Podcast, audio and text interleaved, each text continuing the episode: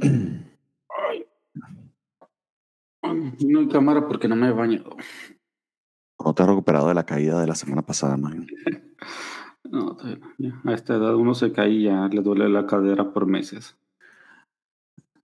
Lo que le queda de la cadera.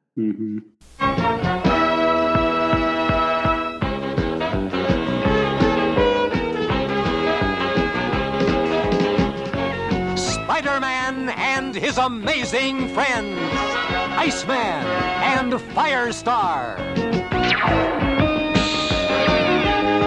Muy buenos días, tardes, noches, madrugadas o el momento que sea que estén escuchándonos, amigos de la Covacha, porque dije la Cabacha el otro programa y se burlaron de mí. Eh, bienvenidos a su programa Arácnido de Confianza desde el Clarín en su trigésima edición, este, ya adentrados en la década de los 80 y acá escondidos como siempre en el cuarto, en el closet, perdón, de las escobas del Daily Bugle en la, desde Manhattan, eh, donde nos tienen trabajando por un kilo de tortilla semanal eh, y que no nos este, delaten a ICE. Aquí conmigo, este, disfrutando de un café instantáneo que le robamos de la oficina este, de Robbie Robertson, está el señor Spider Games. ¿Cómo está amigo? Hola, buen día, amigas, amigos, Bernie. Es un honor trabajar con Jameson, el ganador. Claro que sí. The Winner, para que no por si nos escucha. Eh, quise decir Winner, no Winner, no dije salchicha. El salchichón. El salchichón. Pues no, sé, no sé qué tanto lo conoces tú, yo no llego a tanto, pero cada quien, ¿verdad? Bueno, amigos, porque yo lo hice por los dos. Se sacrificó por el equipo. Bien ahí, Bernie. Exactamente, amigo. Pero la próxima sacrificada te toca a ti. Con Glory Grant. Muy bien. Eh, sí, quisieras tú. No, acuérdate que no le podemos hablar a más nadie, sino a Jonah y a veces a Robbie. Muy bien, amigos. Este, eh, a ver. ¿Cómo está la cosa aquí? Eh, perdón, disculpen, sorry, es que estoy haciendo muchas cosas a la vez y no, no puedo. Estamos aquí con una computadorcita y grabando en, nuestro, en el micrófono que nos compartimos este, Alejandro y yo. Como saben, amigos, estamos aquí, estamos leyendo Spider-Man desde el principio hasta que nos alcance la vida. Este, en esta ocasión vamos a ver si cubrimos Amazing Spider-Man desde 238 hasta el 246. Eh, espectacular Peter Parker sería desde el 78 hasta el 83. Y dos números de los Avengers, el 236 y el 237 de la serie del 63. Eh, en total 17 números. Este va a ser otro programa maratónico que vamos a ver si nos alcanza para que eh, lleguemos pronto ya a Secret Wars, que este, esperamos poder prepararles un programita especial antes que termine el año. Eh, si no, pues nos la saltaríamos y lo grabamos de todas maneras, porque ciertamente la, la, disciplina y el orden no es precisamente lo que destaca en este programa. Pero este, creo que con el anterior y este hemos tenido ya como que cierta estabilidad en las historias. La dupla eh, Roger Stern y John Romita Jr. creo que este, están en, completa forma en este momento.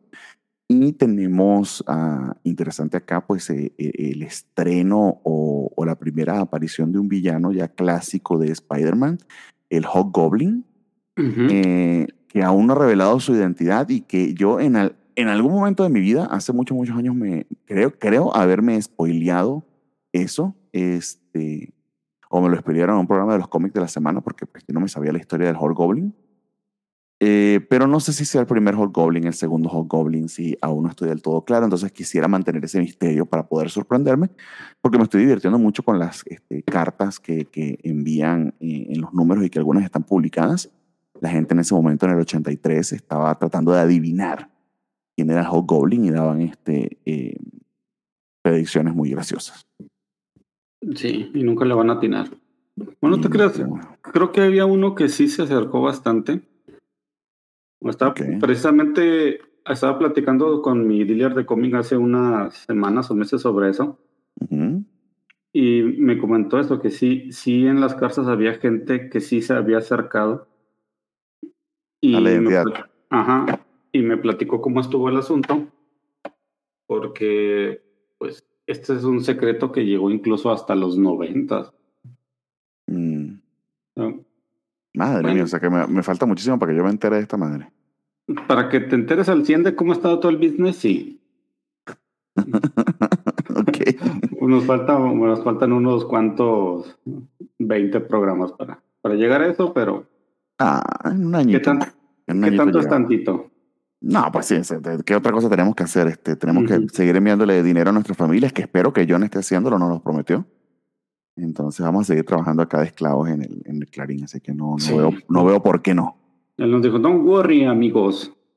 Amigos, acuérdate. No somos sus amigos, somos sus amigos. Amigos. Ok, ese misterio que quiero conservar en la medida de lo posible. Dudo que este, pues, un spoiler de 40 años vaya a poder conservar yo por mucho tiempo. Pero bueno, voy a, voy a hacer mi mejor esfuerzo. No me lo revelen en los comentarios, por favor. Entonces, este, el primero que tenemos en la lista, de hecho, es, este, me gusta bastante la portada y entiendo que es una portada clásica de la Medicine Spider-Man 238 del señor eh, John Romita Jr., donde un Hobgoblin aún entre las sombras, pero revelando partes de su, de su traje, está destrozando por la mitad este, pues, también un traje de, de Spider-Man que vemos que está vacío, ¿no? Por, la, por lo, lo flojito de las mangas y de, la, y de los guantes, ¿no? Sí, sí, es, es una de las portadas clásicas del Goblin, o sea, y es muy importante que es la primera donde se, donde se ve. Es una de las cosas que tiene Spider-Man en el diseño de personajes, o sea, lo hemos visto desde los primeros números prácticamente no cambian en los, sus diseños, o sea, son tan emblemáticos y, y tan buenos que se mantienen a, a, través de las décadas. Mientras que en otras series, bueno, hay algunas excepciones como el Sandman que se quiso vestir de supervillano, pero realmente mm, él, él no, no necesita un traje, siempre ha sido su pantalón khaki, sus botitas, su, su playerita rayada sea, quiso vestir más que de supervillano como de Dominatrix, pero ok. Sí. A lo mejor se fue por una arenita curiosa y, quiso sentir cosas diferentes, pero. Sí, se fue a una sex shop. Y, por ejemplo, salió descasado. Sí, el traje del Goblin, pues lo, del Goblin lo tenemos aquí. A través de los años no ha tenido variación alguna. ¿En serio? El diseño de, de Romita Junior entonces no siempre ha sido así Love Goblin. O sea, hay una variación, pero es que no me acuerdo si ya lo viste en el, el es que no es un Goblin como tal. Este es el primer Hobgoblin, o sea, eh, aún no han revelado su identidad de su primera aparición. Sí, no, sí, no, vamos a esperar unos 30 capítulos para, o 40 para llegar a eso y ya te, te lo explico otra vez. Ok, amigo. Bueno, sí, de eso se trata, amigo. Este, eh, no sé si Spider-Man haya leído por completo. Nunca te he preguntado si tú has leído Spider-Man ya por completo, así como estamos haciendo ahorita con detalle, o, o, o, todo desordenado y hay números que, que, estás leyendo por primera vez. Hay algunas cosas que sí me ha tocado por primera vez. Espectacular, desde el principio no lo no había leído todo. Había, ah, ok, mira qué bien. Casi, casi me brinqué desde los ochentas más o menos de aquí, un poquito más adelante. Este, y el Amazing sí, pero pues ah, yo creo que hace como 10, 15 años. Pues me alegra poder este, ayudarte. Y eso que nos estamos saltando, este, Marin Team este, que sí. Se vuelven importantes ciertos números. Eh, de hecho, vamos a tener que, eh, haciendo, investigando, vamos a tener que agregar uno para la saga, unos cuantos para la saga del, este, del traje negro. Que por cierto, ya voy a completar mi trifecta de figuritas de, de, de, estas de Marvel Classics. Ya tengo la de la Amazing Fantasy XV, de, la, de las este, axilas arañudas. Eh, tengo el, el, ahorita el espectáculo del Spider-Man, lo compré hace poquito que estaba en oferta en el Buen Fin y está por llegarme el de trajecito negro que también estaba bien barato. Por eso si viene directo de Estados Unidos, no sé por qué no hay aquí en México. creo que se acabaron rápido. Sí. O sea, que, son las yo tengo, después de Secret Wars. Adelante, adelante. Yo nomás tengo uno, el, el primero, el del, bueno, no el, el 15, sino el normal. El traje normal, el azul con rojo. Ok. Porque esas, esas figuritas generalmente no me gustan así pequeñas. Y ese sí lo tengo nada más por colección guardado en su empaque. Creo que es la, lo único que tengo guardado en su empaque de, toda mi colección. Bueno, ustedes lo escucharon claro. Este, a Spider-Man le gustan grandes, grandotas. Mientras más grande, mejor. Sí, grandes, que se pueden mover, sí, sí. no sé, que no sea yo el que este, revele eso. No podemos salir del closet, amigo. Acuérdate que es parte de nuestro acuerdo con este, Jonah, pero bueno, puedes salir del closet, del closet metafórico si así lo quieres. Muy bien, amigo. Aquí estamos con nuestros chistes homofóbicos en pleno 2023. Se nota que somos dos ancianitos grabando este, un domingo a las 7:40 de la mañana hablando de comiquitos de los 80. Como debe de ser. Exactamente. Bueno, amigos, entonces este, e, empieza 238 que se llama Sombra de un pasado, pasado maléfico, ¿será? Pasado malvado. Del eh, pasado maligno. Maligno, ah, bueno, es el mejor traductor que yo, amigo. Eh, y quizá lo que tiene de curioso, que a mí me pareció muy bonito, es que al menos que yo recuerde es la segunda vez que este, a John Romita Jr. lo entinta su papá. Quien sigue trabajando en Marvel, pero ya en un rol este, más administrativo y ejecutivo. No sé si se, creo yo, entiendo eso, porque no sé si en esta época se estaba encargando de alguna otra serie, creo que no. Mm, no, bueno, lo que me ha tocado revisar no ha salido él. cosas como los Avengers, no. Thor tampoco, Iron Man menos, Capitán América no, creo que está John Byrne también allá. John Byrne estaba en este momento, si mal no recuerdo, empezando su Fantastic Four. Este, estamos hablando de, a ver qué época es esta. Si nunca le decimos eso, amigo, esto es importante. Eh, y no se lo decimos porque se me olvidó este, ponérselo al, eh, a nuestra este, escaleta, pero este es marzo del 82. Creo que estaba por empezar este, no, ya estaba. O sea, ya, ya estaba. Este, lo, lo otro que hizo Van que yo recuerdo en simultáneo era este, la serie de The Thing, que duró como treinta y pico de números y eran, digamos, básicamente un Fantastic Four paralelo porque se, separaron a la mole de, de los Fantastic Four, que fundamentalmente fue que John Byrne metió ahí a, She-Hulk. Y venía, venía de dibujar. Eh, estaban, estaban en el Capitán América. Porque en el, episodio anterior que vimos un número de allá, el dibujante era John Byrne, el que dibujó el pecho pechudo velludo de Nick Fury. Sí. Ah, no me he dado cuenta. Pensaba, eh, pero el escritor era este Kraft, ¿no? Era otro. Sí, David, Anthony Kraft, creo que se llama. Ajá, pero el dibujante era John Byrne. Ah, no me he dado cuenta que el dibujante era John Byrne. Sí, que, que, que, que, digamos, este, luego pues pasó a dibujante escritor. Eh, y si mal no recuerdo, eh, de, de, de, yo que estoy leyendo Fantastic Four un poquito más adelantado porque ya pasé el 84, 85. Mm, mm, mm, tenía She-Hulk y había estado dibujando los X-Men con Claremont. Y hay toda una historia, por cierto, de reconcomio eh, de John Byrne hacia Chris Claremont eh, por falta de crédito en ciertas creaciones y de los X-Men. Para variar. Eh, John, eh, John también tiene cierta, hay ciertas historias medio, medio curiosas de él y que creo que también con la edad y con su situación actual han revelado aspectos de su personalidad que medio obvios, ¿no? No, sí, hay un hilo de Twitter muy, muy, muy, muy, muy perturbador sobre él y su fascinación con personajes adultos mayores y jóvenes adolescentes, pero Ah, no todo es perfecto en el mundo del cómic, señores. Bueno, digamos que gracias a la opción de John Byrne tenemos una explicación este, bastante plausible de cómo se este, afeita Superman. Em, y si es por cosas raras, de todas maneras vamos a llegar a Secret Wars 2, este, escritas ambas, escritas tanto la primera como la segunda como John Shooter. Se lo comentaba, por cierto, a alguien, no voy a decirles quién por, para no estar expoliando sorpresas, pero le comentaba a alguien que vamos a llegar a ese punto en el que este, Spider-Man le enseña al billón de la cagar.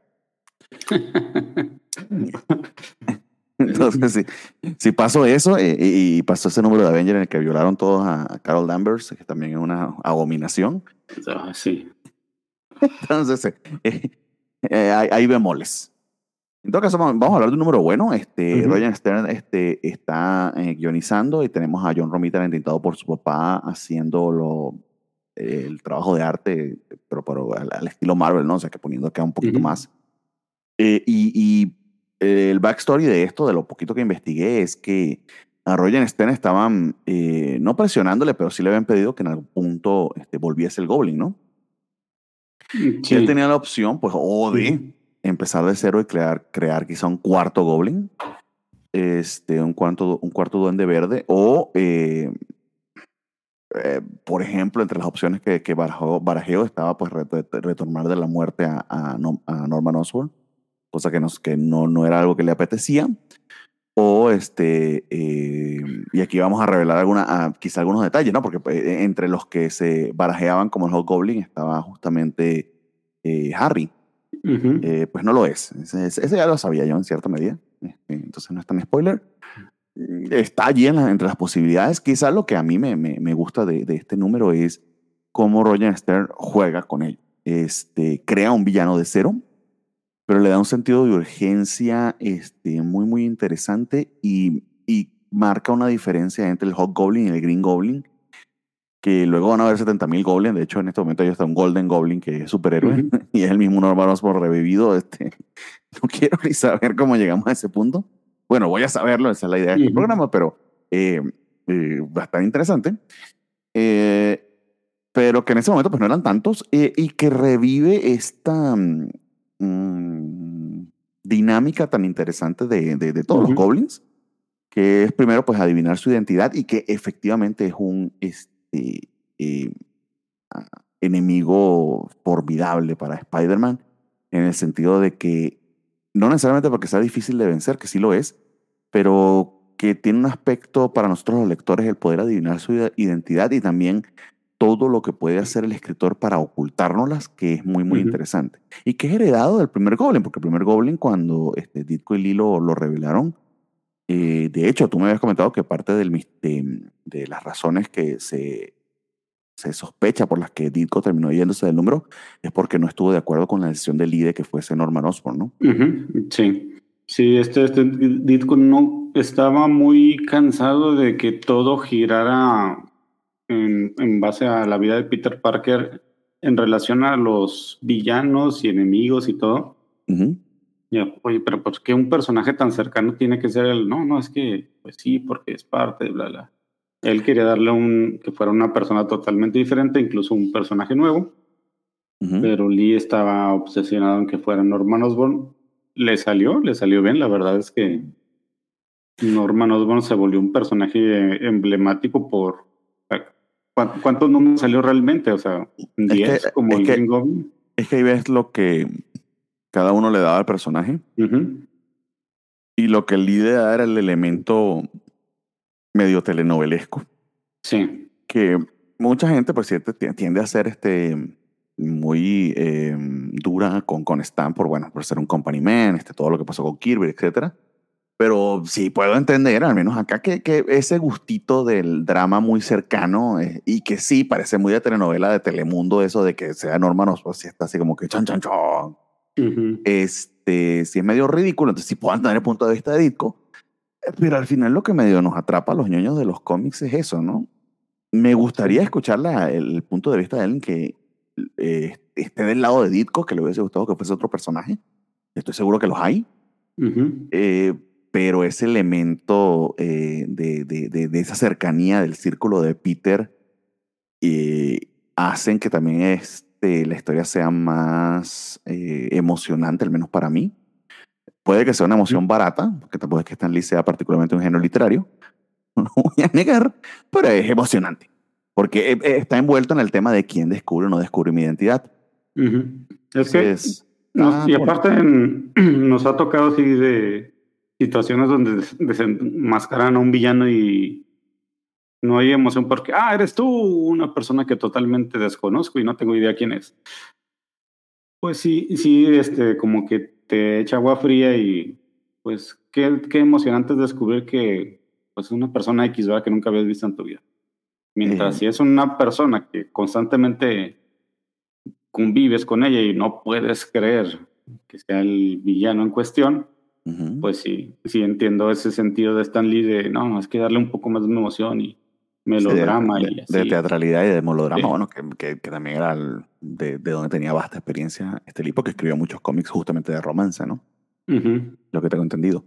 Pero bueno, este, acá empezamos con una muy interesante splash page de, de, John Romita con la sombra del Spider-Man, que por cierto, por un tiempo me confundió porque como está obviamente negro, porque es una sombra, pensé que se hacía referencia al nuevo traje. Y que tengo eso en la cabeza de que ya se viene esa etapa, ¿no? La del, este, la del traje negro. Pero es sencillamente una sombra que está hecha este, eh, para, para identificar, ¿no? Que, que eh, eh, esta, esta carga que tiene Peter sobre quién realmente es y oculta, pero que está muy bonito que ve justamente a su tía May este, firmando eh, su contrato para eh, convertir su casa ya, bueno, ya la tiene convertida, ¿no? La casita de Queens en una, una especie de hostal para, para personas retiradas. Este, no sé si es un crédito que está pidiendo para renovar la casa o algo así. El cuento es que está confirmando este Peter. Sí, lo está haciendo formal, o sea, ya estaba trabajando, ya había invitado a sus ancianitos ahí a, la casa, pero no era un lugar este formal. Ya. Entonces ya había que pues, meter cuestiones de seguro y, y ese tipo de cosas para que cosas interesantes. Sí, y estuvieran legalmente protegidos también. Muy bien. Y tenemos lo que muchos este, buenos números de Spider-Man tienen, que es un flashback este, al origen de, de Peter y, cómo le pesa la muerte del tío Ben.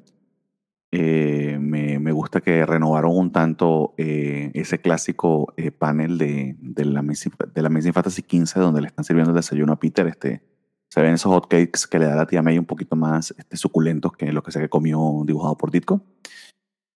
Y empezamos a ver unas formas un tantito más angulares de John Romita, este, pero corregidas por su papá, obviamente, que le da un aspecto más clásico. Em, pero que justamente en estos números eh, ya veo más clara la transición al estilo este, eh, por, el, por, el, que conocemos a J.R.J.R., ¿no? Eh, al menos este, hay, un punto, hay unos números allí, dentro de unos 5 o 6, les, los comentaré en su momento, que sí se ve clarísimo cuando o ve a alguien más quien lo entinta, ¿no? Y quizá la parte acá más importante es que este, ciertamente eh, se involucran los más cercanos a, Peter porque tiene que salvar a Nathan y a la tía May, prácticamente de ser atropellados por unos tipos huyendo, mm, muy parecido a, a, la situación en la que se encontró saliendo de las luchas, ¿no? Que, este, estaba que se lo llevaba alguien por delante y decidió pues no, no actuar y bueno, con gran poder viene gran responsabilidad. Una especie de flashback a eso, pero también el hecho de que cuando ve que son sus familiares los que están siendo afectados, pues eh, eh, esos elementos te dicen que es recordándote sin tener que decírtelo de manera este, clara, recordándote al autor lo que motiva en cierta medida a Peter y cuando esos motivadores son un tantito más fuertes que solamente el hecho de ser un superhéroe, ¿no? En todo caso, persigue a estos tipos que los estaba a su vez persiguiendo la policía hasta el punto que a uno de ellos lo acorrala no le queda otra que meterse este, dentro de las alcantarillas, no lo consigue, pero el tipo allí perdido en las alcantarillas encuentra algo más. Sí. Sí, fue buscando cobre y encontró oro el tipo. Básicamente porque eh, este, estuvo escapando de Spider-Man en las alcantarillas. Fíjate que las alcantarillas de Nueva York están tan idas un pasillito y toda la cosa amplia. Eh, y barandas. Sí, barandales, guaridas secretas de villanos. Ha de ser bastante. Yo quiero pensar que fue una renovación este, que Osborne Company le hizo para que le fuese un poquito más cómodo a Norman esa, esa, esa guarida en particular, porque bueno, lo que descubre el tipo este, es uno de los escondites de Norman donde tenía, tenía su stash a, lo largo de todo Nueva York. Yo no sé cómo nos descubrieron a Norman antes. Porque según esto, y de unos cuantos números más allá tenían, no mames, como cinco o seis, cinco, seis este, en cada una de las plantas de Osborne Manufacturing. Y en las alcantarillas, quién sabe. Ajá, en cada base, porque aquí vemos que están en una, en una fábrica de Osborne desde 1962. Osborne Manufacturing. Entonces el tipo... eso, no, eso, no, tiene mucho sentido, ¿no? Bueno, bueno, mm. por cierto, la explicación de Your Mind de que todo ha ocurrido Siempre han pasado 13 años desde el momento que los Fantastic Four fueron afectados por los rayos cósmicos. Entonces, ahora sí, eso sí tiene sentido. Niños, si no les importan los Simpsons, menos les, debe importar en los cómics. así que pues sí, pues haciendo referencia más que nada al, inicio del universo Marvel, ¿verdad? Por esa fecha, en 1962. El tipo entra por las alcantarillas, todo bien iluminado, y, ahí es donde encuentra el arsenal del Green Goblin. Exactamente. Sus trajes, gliders, todo, todo, todo. Sus discos de los Beatles, todo está ahí. Que por cierto enciende la luz, ¿no? Y funciona y este, un montón de este, pues computadoras a los a lo Reed Richards. este, como tres o cuatro gliders, o sea. No, no está bien O sea, no, tú deja, tú deja lo de los, las guardias secretas, o sea, la, la, contabilidad creativa que tuvo que hacer Norman Osborn para que nadie se diera cuenta de, de en qué gastaba tanto. O sea, es que ni, ni Bruce Wayne tenía tantas baticuevas porque estaba muy cañón. Lucius Fox, de hecho, le dijo, o sea, puedo ocultar una cosa en un departamento, pero 70 almacenes está jodido. Pues fíjate que eso fue una discusión hace tiempo, porque hay un... Estoy seguro que, sí. Es que hay un, hay un arco en los noventas de, de Batman donde hay un, hay un tipo que está creando terremotos. Ok. Total, hay terremotos en Ciudad Gótica. No me acuerdo la razón. Y resulta que Bruce Wayne, cuando hizo edificios, los hizo para terremotos, aunque en Ciudad Gótica no hubiera terremotos. Todos los edificios decaen menos los de Wayne. Y yo digo, ah, pues claro, pues si tiene un almacén de Batman abajo, pues ni modo que se caiga y lo descubran. Pues tiene todo el sentido del mundo que los hagan antiterremotos. Ah, qué maravilla, amigo. Me encanta que hayas llegado a esa revelación. Sí. Cómics, amigos. Ay, Dios mío, de lo que está lleno nuestro cerebro. Bueno, total, pues la tía me sigue recibiendo viejecitos y recibe una llamada de su, de su amor del pasado. Las, la tía Ana está en Florida disfrutando de la vida, olvidándose de su amor, la tía May, pero. La muy soleada Florida con una costa espectacular que este, me dieron unas ganas este, o bueno, era como se veía Acapulco antes del desmadre. Eh, muy, muy bonita esa. Sí, hasta, le cambié el acento. Yo huele tía May, ¿cómo está chica? Exactamente. ¿Qué cuenta mi chica? Tal cual, así la llama, este, con su vestido floreado, florido, perdón, floreado. Eh, y se acerca, de hecho, a darle un besote este, su querida sobrinita Mary Jane, porque la tenemos nuevamente en, en panel y es el, es el regreso de Mary Jane también, en cierta medida. Este, ¿no? Sí, después de sus aventuras, habrá que investigar qué hizo, qué estuvo haciendo. Exactamente. Entonces, este, así va, amigos, este, eh, el número, como que seteando las cosas que están sucediendo. Em, digamos que en todo caso se entera este, eh, Peter, o mejor dicho, va al Daily Bugle, perdón, con las fotos que tomó cuando este, persiguió a los este, a los maleantes de casa atropellan a tía May em, y eh, sabe que este o, sospecha de lo que de lo que haya pasado con este tipo que se perdió entre las alcantarillas y recuerda también bueno es que ¿no? adelante adelante este Robbie le dice o sea va le vende las fotos como no está en Jonah pues Robbie le paga un poquito de más y le comenta un poquito de más le paga lo que le corresponde pues, pues, es un poquito más de lo que le da Yuna. Y le dice que el lugar donde, donde estuvo el mono ese, o sea, ah, que fue, una de las fábricas de Norman y por eso recuerdo, no me di cuenta, estábamos ahí y ya. Recuerda a su viejo amor, el, el que le hacía el grooming, el Norman Osborn, eh. que era el Green Goblin, y, y tiene un, un, interés ahora sí más personal porque no voy a, porque lo dejé ir, no voy a hacer que se que encontrar alguna de sus, de sus guaridas o algo así. Eh, de hecho, básicamente es lo que pasa. Y digamos que, empieza este jueguito de Roger Stern de, ah, creías que este, pero no. Creías que este, pero no. Sí. Porque quizá lo primero que sospecharía es que justamente el tipo que se consiguió con este arsenal, este, pues, pues ah, mira, pues conseguí todo esto, voy a hacerme el nuevo Goblin. Pero no, es a una figura este, misteriosa y encapuchada a la que le dice, pues me conseguí todo esto, este, estoy seguro que a ti te interesaría. Eh, y que además este, le, le, revela, ¿no? Y más adelante vemos este, que la manera en que le agradece el tipo encapuchado es básicamente haciéndolo estallar Lo que funciona en dos niveles. Funciona en este nivel de, ah, pues definitivamente no es este tipo que voló en la camioneta. Y segundo, que este nuevo Goblin es, es malo. Pero es malo de Malolandia, eh, pero también muy práctico, ¿no? Así como que no deja cabos sueltos. Entonces te habla como que de cierta mente maquiavélica este, y al mismo tiempo muy estratégica, ¿no? De no dejar absolutamente nada al azar, ¿no? Sí, porque el mono este le vendió los, el lugar que encontró y ahí, pues aparte de los gliders, las armas, encontró los diarios de Norman Osborn. Lo quito, pero bien que le gustaba escribir al señor. y después de, vaciar el lugar, pues no, no pueden le dijo al, al chavo este, no, sabes que ya no me voy a tirar la van porque es lo único que sabía y jiji, jaja. Y ahí es cuando sí, llévatela y en eso la hace explotar para que ahora sí ya nadie sepa sobre, sobre sus lugares.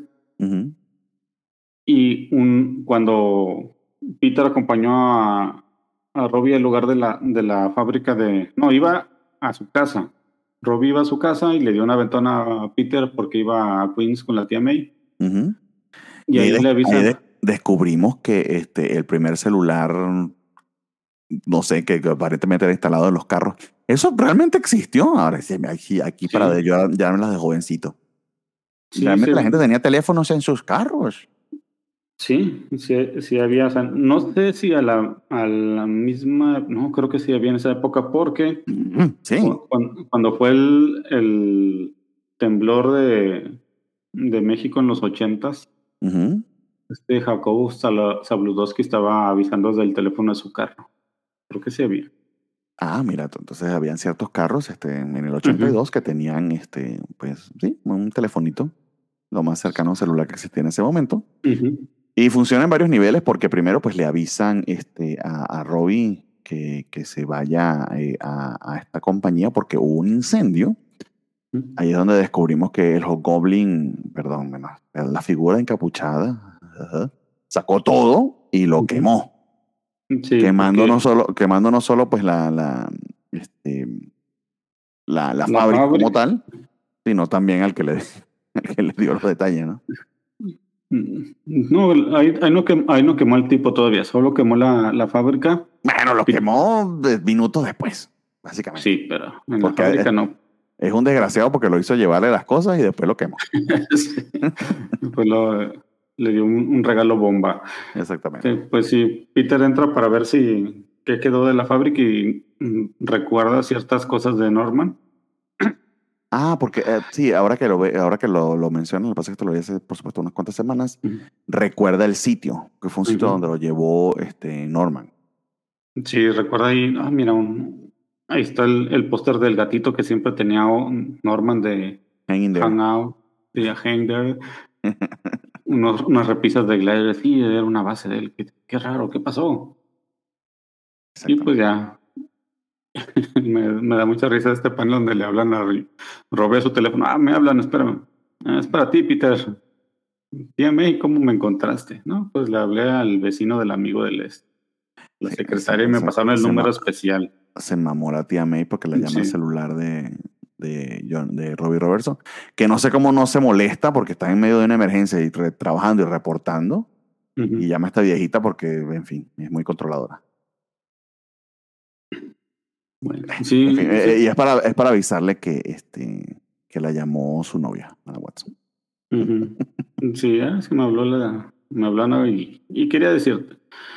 Y pues ya Peter se va caminando porque está cerca explotan al mono este y vemos que el tipo este los, agarra los mismos trajes de Norma, pero lo descolora para porque no le gusta el morado y el verde. Exactamente. y, hace, pruebas de, las armas ahí en esa nueva base secreta. Eh, y está muy interesante cómo van revelando eh, la creación, entre comillas, de Goblin, porque sí está basado obviamente en los implementos que tenía este Norman. Por ejemplo, la máscara, este, la forma de la misma, la misma estructura o vamos a decirlo, la misma eh, silueta, em, pero al mismo tiempo pues cambia, eh, sí, básicamente los colores eh, y, y ese último panel de verdad que está espectacular, ya cuando nos muestran el diseño completo del Hot Goblin, que cuando lo ves a detalle, a pesar de estar este, eh, entintado por John Romita Sr., es muy, muy, muy del estilo actual de John Romita Jr.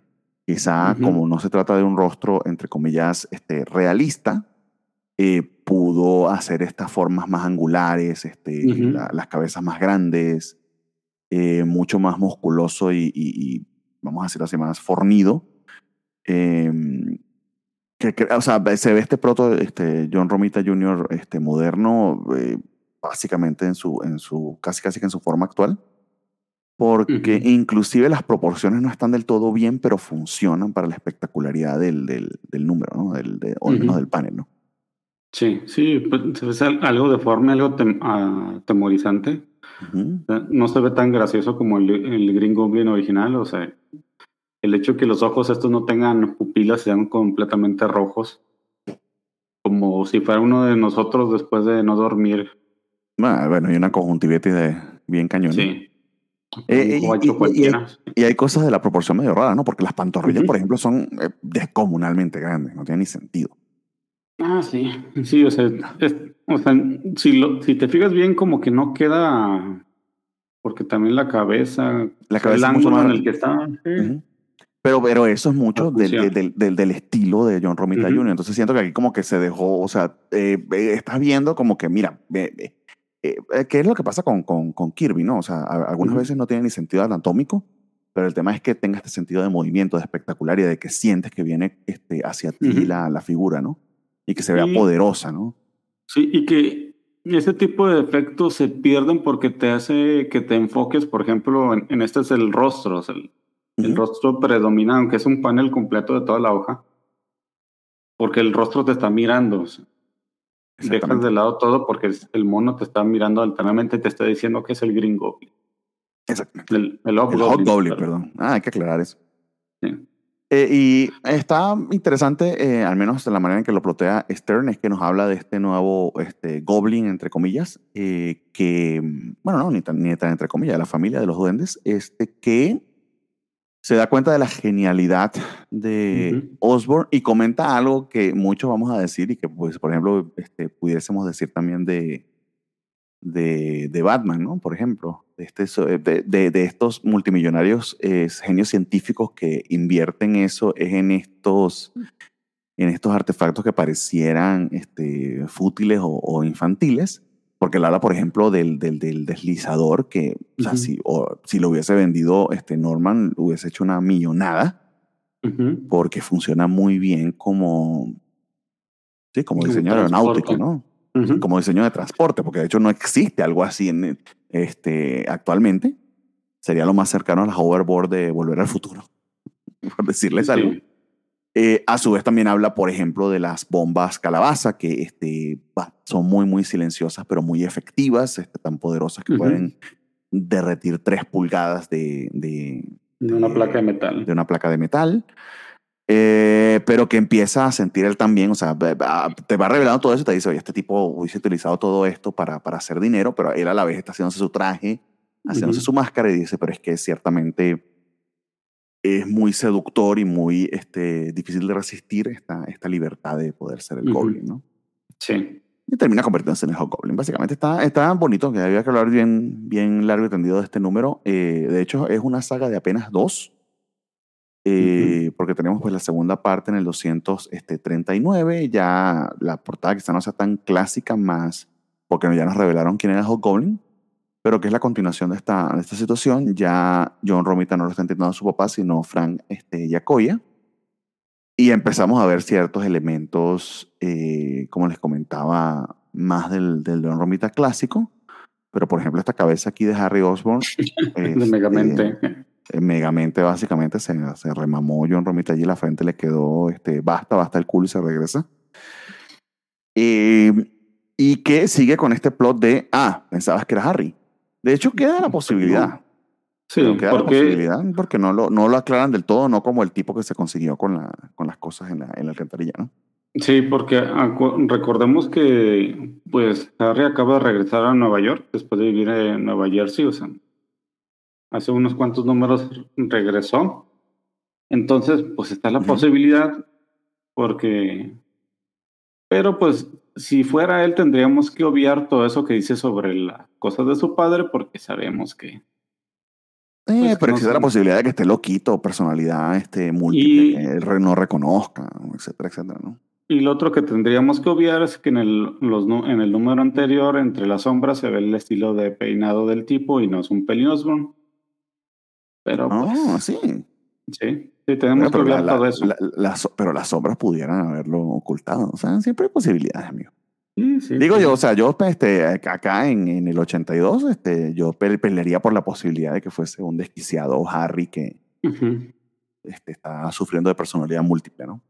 Porque de hecho el tema es que llaman a Harry em, porque se quemó otro almacén de, de Osborne Company y él está así como que no mames, o sea. lo único que me dijo mi papá que vale la pena es este, este, esta, esta compañía y me la están quemando de a poquito. Sí, y pues eso se está quemando porque el mono se va a todas las bases a robarse el material, lo que quedaba, incluso se robaba una banda de las tortugas ninja y quema todo para que no deje rastro. Exactamente. Que por cierto, esa información la obtuvo del diario de Norman Osborn, que hemos dicho hace poquito, que no sé cómo es que Peter se entera de que hay un diario. No sé, creo que no se entera de que hay un diario como tal, pero sí sospecha de que, mira, si descubrió los secretos del Green Goblin, eh, el único hasta ahora que sabía mi identidad, eh, pues era Norman Osborn, si lo dejó por ahí anotado. Sí, es que, es que es tan viejo el tipo como para dejar todo en escrito. O sea, estoy seguro, sí, es de, de esa generación que escribía todo en su diario. Entonces es un peligro constante. Eh, entonces también tienes eso allí este, eh, pesando sobre, sobre Peter, ¿no? En todo caso, tenemos cierta rememoración de los últimos números de espectáculo que reseñamos en el programa anterior, este, en particular el, espectáculo 76, eh, porque hay un titular del este, Daily Bugle donde nos comentan que este, se encuentra la gata negra hospitalizada después de que la hicieron colador humano eh, y que está en condición crítica y está siendo este, resguardada por la policía. Sí, aquí todavía está, todavía está en coma. o sea, este, fíjate que estos números tendrías que leerlos uno encima del otro, no puedes para que concuerde no podrías leer aquel y terminar y volver aquí como nos pasó, ni leer estos primero, luego aquellos. No, tiene que ser este. De hecho, no hace mucho sentido porque inclusive si lo lees en orden de publicación, van a haber cosas que este, eh, van a, inclusive van a suceder dentro de un par de meses, por ejemplo, en espectacular, y no lo, y, ya leíste, puede ser que has leído alguna en Amazing. Honestamente no me he dado cuenta del todo, Creo que ni tanto, pero básicamente la idea, sí hay cierto cuidado, pero básicamente la idea de, de, Marvel era que cada 15 días estuvieses comprando un cómic, porque en teoría, si te quieres alterarte de absolutamente todo de Spider-Man, deberías estar comprando, al menos hasta ahora en el 82, Marvel Team Up, Amazing y Espectacular. Por lo menos. ¿Habría algún, niño, ¿Habría algún niño que todas las semanas se comprara esos tres, al menos? Sí, yo creo que sí. Porque también había otro que era una revista de, que se llamaba Spider-Man, que sí tiene algunas cosillas, pero es un poquito menos. Bueno, al menos en el orden de lectura que, que seguimos nosotros son fundamentalmente esos tres. Sí. Quizá que aquí lo que está interesante con el tema de continuidad y como tal, este, si ha pasado esto en espectacular, eh, al menos en, nuestro orden de lectura. Sabemos que está la capitana Jan de Wolf que sigue este, resguardando a la gata porque está la amenaza de que vuelva este, Doc Ock. Eso no no, no ha pasado aún al menos no el regreso como tal. Pero Peter este, se va ah, reptando básicamente por el techo y asusta a todo el mundo en el hospital a una habitación a ver a Madame Webb que sigue allí en el hospital desde el número 230, cuando el Juggernaut este, pues, la atacó, viendo a ver si puede ayudarla con la identidad del Hobgoblin. Sí, y, y viendo qué pasó con ella, porque pues al parecer la señora tiene amnesia y no tiene sus poderes. Aquí, pues la señora dice, no, pues ¿quién es? Porque no veo. Soy Spider-Man. Ah, qué bueno. ¿Y qué quieres? No, nomás saludar. Ah, qué bueno que me salude. Y parece que la señora ha perdido sus poderes. Parece que no recuerda nada, pero ella misma dice, tal vez. Purpose. como que sí, la señora todavía Hay algo, que, hay algo, que, yo no puedo desver, que te lo comenté hace dos programas, y es que literal Madame Web es tía May con una... Pero más sensual, más sensual porque tiene como 30 años. Y eso ya la hace viejita para los jóvenes. No, a ver. Es la, es la pinche tía May, igualita a tía May, pero con una banda en los ojos y un zafiro pegado en la frente. Sí. Que por cierto, pareciera que el zafiro está como insertado ahí en un de esos nuevos este, eh, eh, piercing extraños. Porque no se lo quitaron en el hospital, ¿no? O sea, está vestida igualita. Se lo pegaron con, con la loca cuando en sus años de juventud ya nunca se lo pudo quitar. Ay, Dios mío. Y en medio de todo este pedo, eh, de verdad que eh, Roger Stern hace un muy buen trabajo de equilibrar este, el, el drama personal de, de, Peter, porque tenemos esta pequeña interacción entre Lance Bannon, su, su, su rival foto, fotográfico en el Bugle. Está este, eh, justamente en una sesión de desnudos con su querida novia Amy. Y vemos eh, lo tormentosa que es la, la dicotomía entre ambos. Sí, porque son, pero son fotos artísticas. artísticamente de Playboy. Sí, pero son artísticas. porque lo quiere para una galería, o sea, dice, mueve el cuello bien, ponte bien, porque si no, no estamos haciendo fotos para revistas sucias. Esto es arte. Exactamente, no es como Hustle, que, que básicamente es una guía ginecológica. En todo caso, eh, tenemos también, pues, a quienes disfrutan de la figura masculina, pues a, Peter este, duchándose y este, rasurándose y lavando en la, en la bañera, este, básicamente como, como este, Pedro el Escamoso, su única camisa y su único pantalón, pirolín ping pong. Sí, y ya, pues se, se duerme y resulta que la mona esta lo ha estado buscando desde varios números y lo invita a cenar. Dice, ¿quién es? Soy yo, Amy, ven, vamos a cenar. No, adiós. Y le Pero es que está muy raro, o sea, él ni la conoce. No, o sea, se la topó una vez, este, bueno, cuando ella fue a buscar al novio y se topó a Peter. Sí, ese es, el, es, el, equivalente a, este, a una fotopene en tu WhatsApp de una gente que conociste dos días antes. Como que, eh, ok, sí, gracias.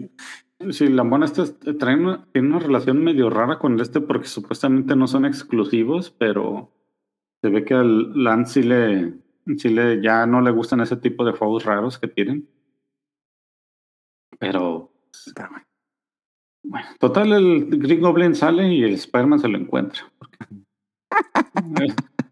Sí, vamos a meterle, vamos a meterle aquí velocidad, amigos, porque llevamos una hora hablando nada más de dos números, se supone que son 17. No mames, esto programa va a durar 5 horas para de los cómics de la semana. Eh, en todo caso, eh, el Hobgoblin se enfrenta a Peter. Quizá lo interesante es que el Hobgoblin reconoce que no estaba listo para ese enfrentamiento aún, porque pues no tiene todas las armas, ni, todo, ni, ni se ha entrenado, ni ha descubierto todos los secretos de Norman Osborn.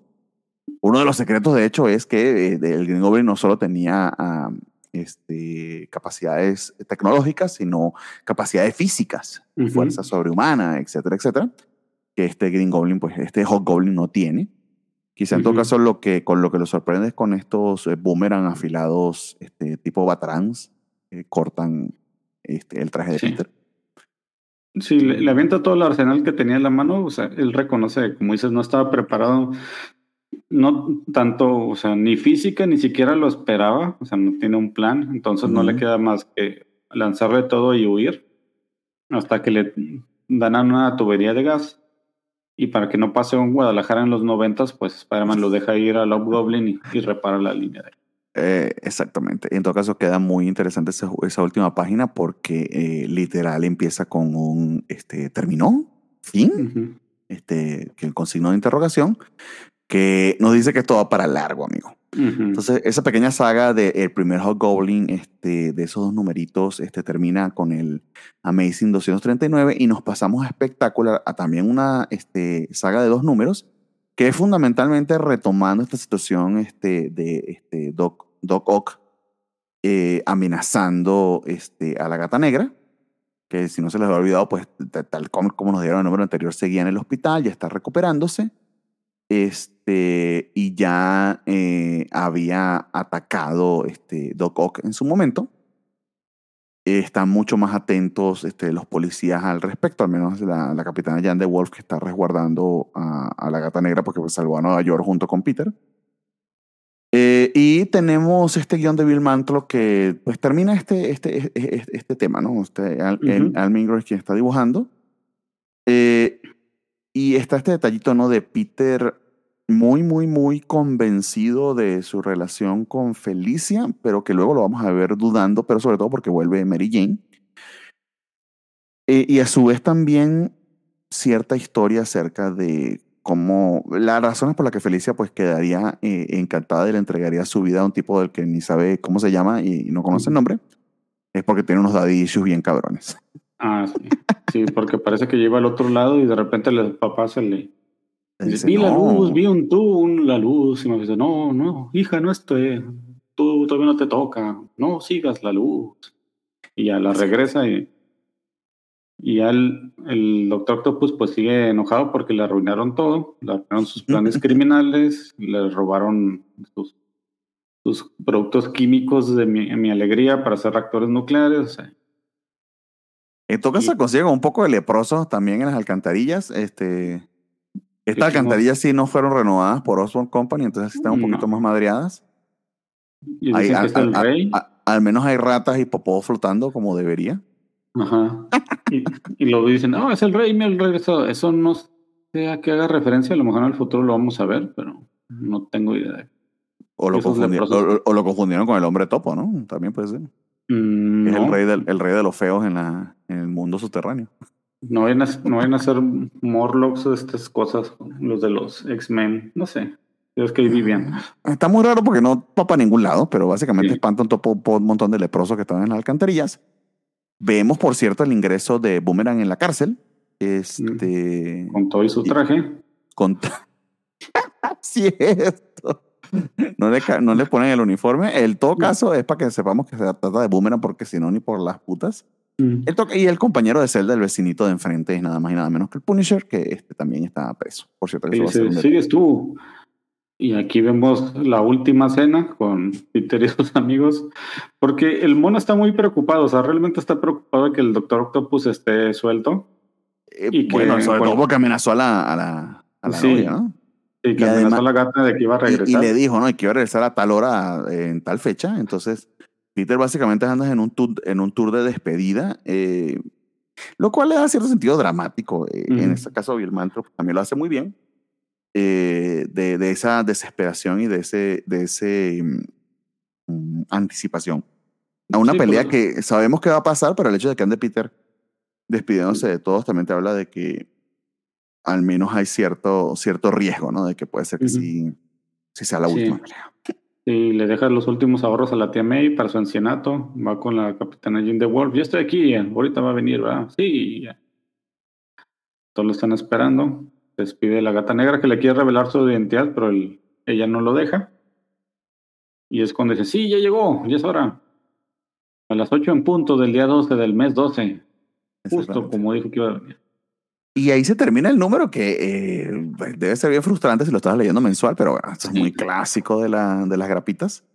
Este, con una imagen que de hecho me recuerda mucho pues, a Spider-Man 2, que es este, pues Spider-Man eh, pegado a la, a la, pared de un edificio y acercándose a él, este, Doctor Octopus también reptando con sus este, tentáculos, ¿no? Acercándose, el peligro viene ya. Exactamente, entonces tenemos la batalla final, una portada de verdad preciosa de Al Milgrom, este, jugando con el negro y el rojo, este, siendo el negro pues los tentáculos de, de, de nuestro querido Doc Ock. Parece portada de Frank Miller, eh, pero, pero de verdad que le quedó muy bien al señor. Al Milgrom, no sé, también puede ser que Al Milgrom firmó este, y realmente Frank Miller entintado por él, no creo. Creo que sí lo hizo el señor eh, Tal vez le dio algunos tips, pero está muy, muy, muy padre la. El Spider-Man se nota que no es de, de Romita, digo, de este Miller. O sea, sí, sí. Eh, sí, sí, sí, por los detalles. En todo caso tenemos otro, otro breakdown este, a la batalla final. De la batalla final, que es continuación de donde nos dejaron acá, pero nuevamente quizá otro ángulo de cámara que te dé este vértigo, ¿no? De que están peleando eh, sí, prácticamente en vertical a lo, a lo serie de Batman de, de los 60, creo que se llama voltear la cámara. Eh, y nada, pues la pelea bien descarnada entre ambos, no sé qué esperaban. Este...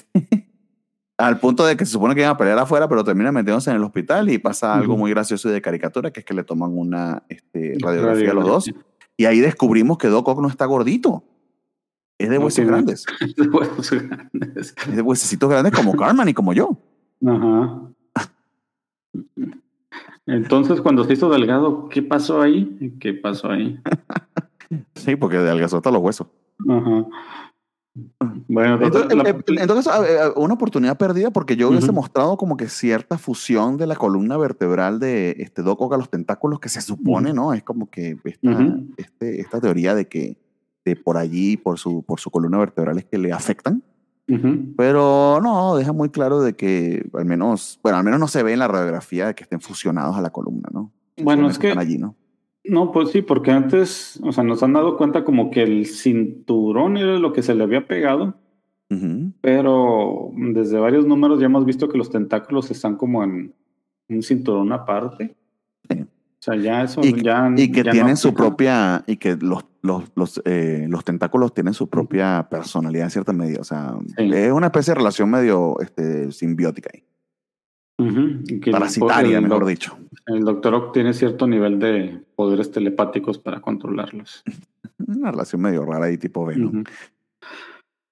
Bueno, total, la, se, se, va a la pelea a las calles. Ahí la, la capitana Jane de Wolf, que es, es, una mujer de, de familia trabajadora por siempre, con su Rolls Royce, se lanza también a la aventura.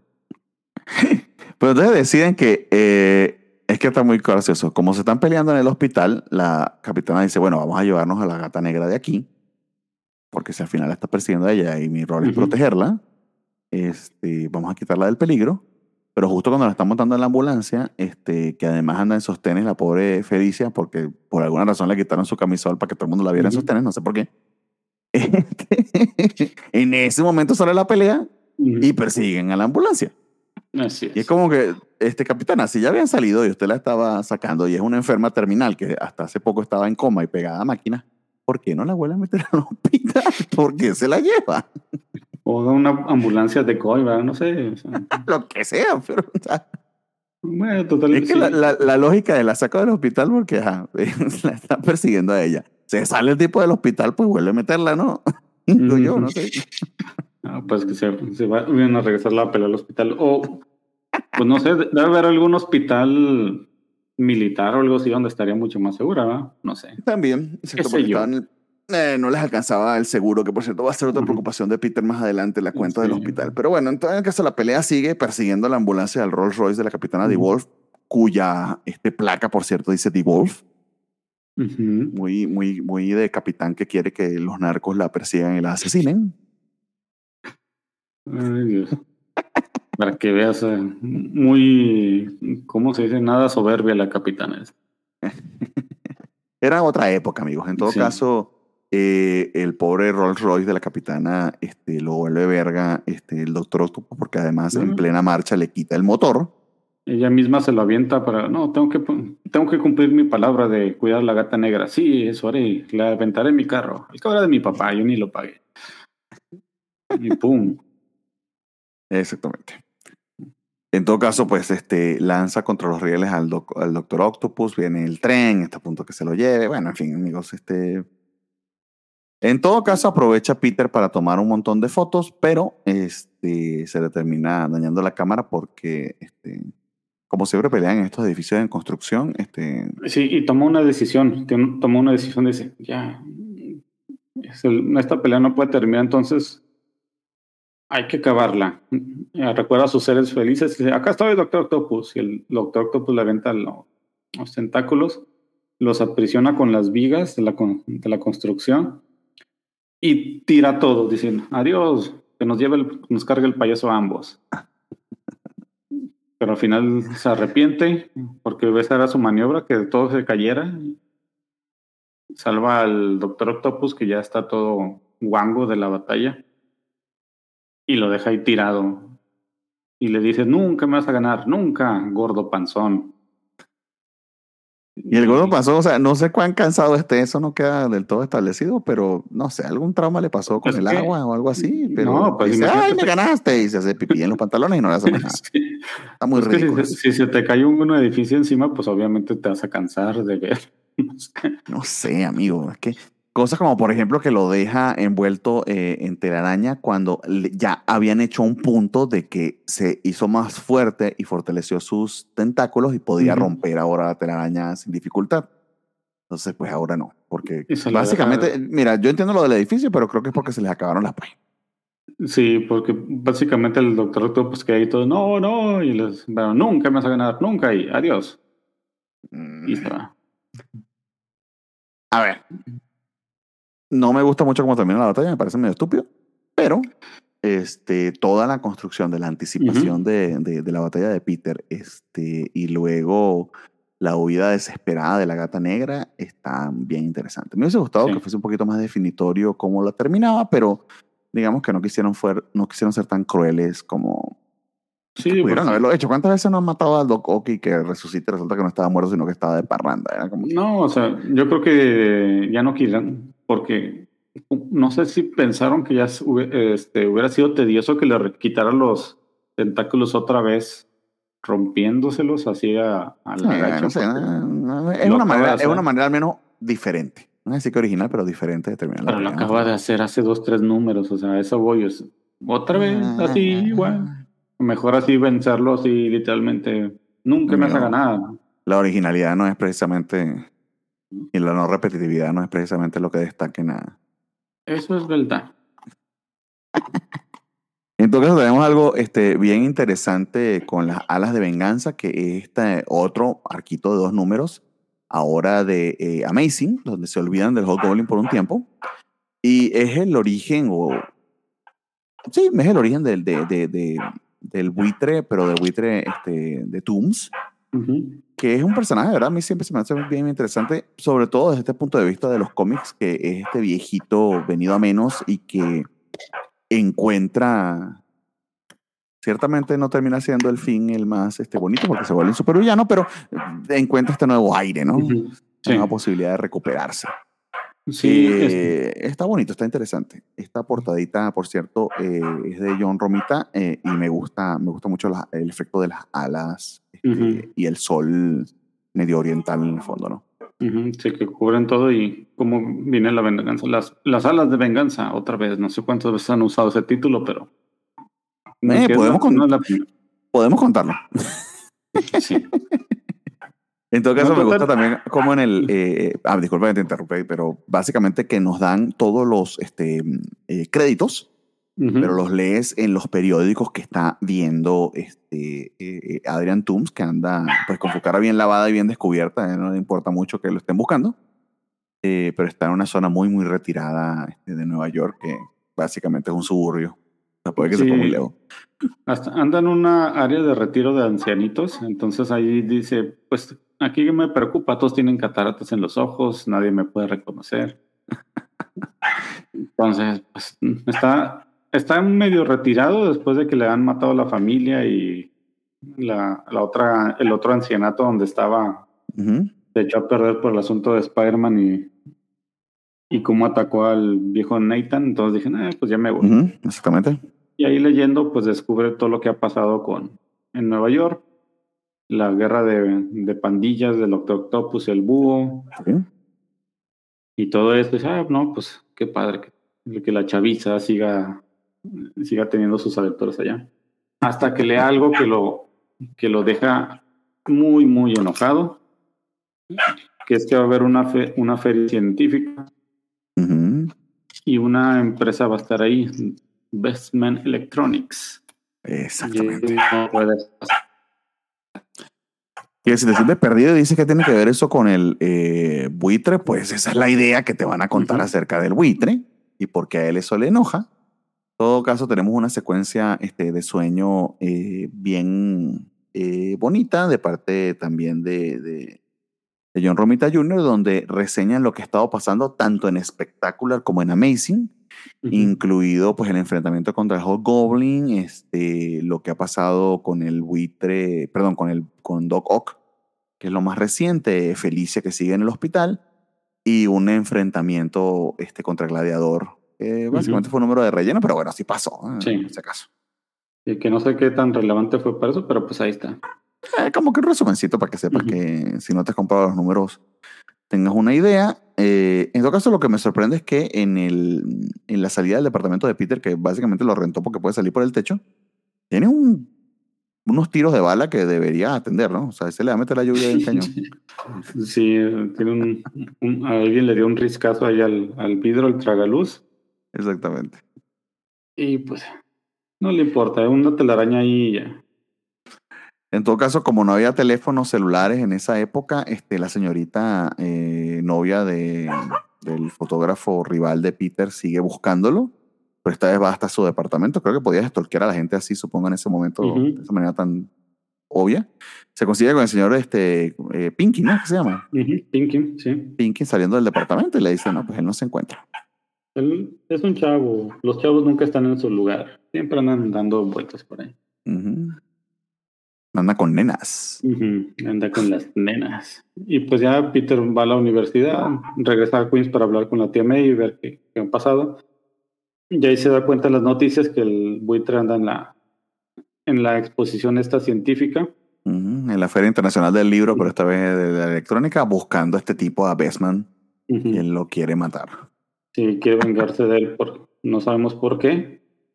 Eso es parte de lo, de lo interesante y se lo lleva, y deja a Spider-Man ahí todo golpeado. Y eh, sí, y es muy descarnizada la pelea entre ambos. Eh, me gusta cómo refleja eh, el estilo de pelea de, del buitre John Romita Jr., creo que le queda muy bien. No llega al nivel de violencia que ha estado dibujando o que dibujó hace un par de años, justamente en Spider-Man este, de, de Seth Wells, que digamos fue lo primero que estaba leyendo de Spider-Man más moderno pero se dan una putiza también así, pero bien, bien descarnada, este, pero más estilo Kikas. Y sí, un punto interesante es que todo, ah, pues el Adrián Toomes es un viejito, ¿cómo puede ponerse al tú por tú con Spider-Man? Y aquí nos revelan que el, equipo que utiliza la, el, el sistema electromagnético de sus alas le han dado nueva vida a su cuerpo, le han dado una fuerza no normal y es por eso por lo que se puede poner al tu por con Spider-Man. Es decir, como el señor Norman Osborn descubrió algo que le pudo haber hecho mucho dinero, pero él lo utiliza para, para esto. Petarse a putazo con otro muchachito disfrazado de araña. este, era su plan originalmente, pero bueno, ahorita lo vamos a descubrir. Ya la policía, pues ve, el Spider-Man todo tirado. Esta página me gusta mucho y el, y, que, y que empiezas a ver, vuelvo y repito, estos torsos más cortos, este, los brazos más este, gruesos y exagerados.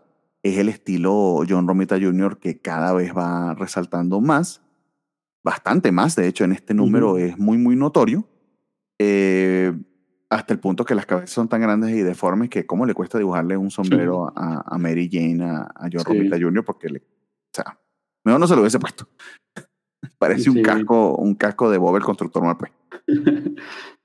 pero básicamente eso es para indicarnos que Mary Jane ha regresado a la ciudad con, con la tía May y digo la tía Ana.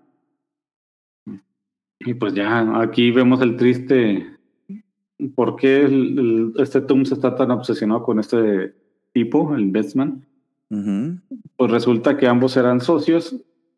El buitre era el inventor y el mono este era como el, el vendedor.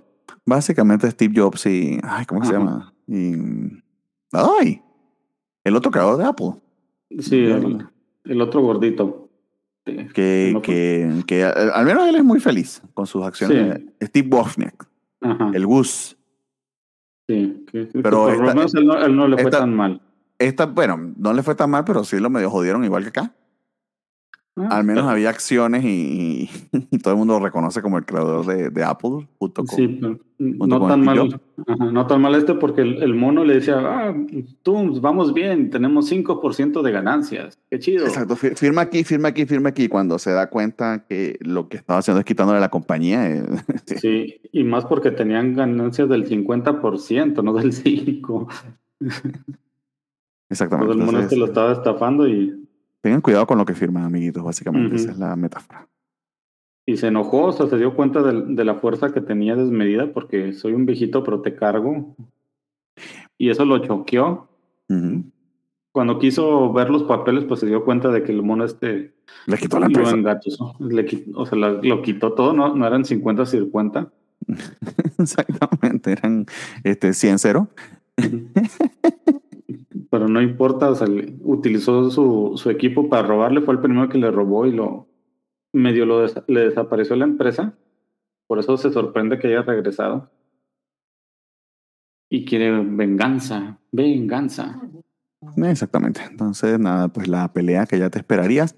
Pero, este, no sé bien qué es lo que pasa. Este, en el sentido, no me acuerdo cómo fue que lo capturaron, pero alguien graba la conversación y, escucha la confesión de este Bestman. Sí, es que el Spider-Man se llevó un walkie-talkie de los policías cuando estaban ahí en la... Y básicamente con eso les manda toda la información al respecto.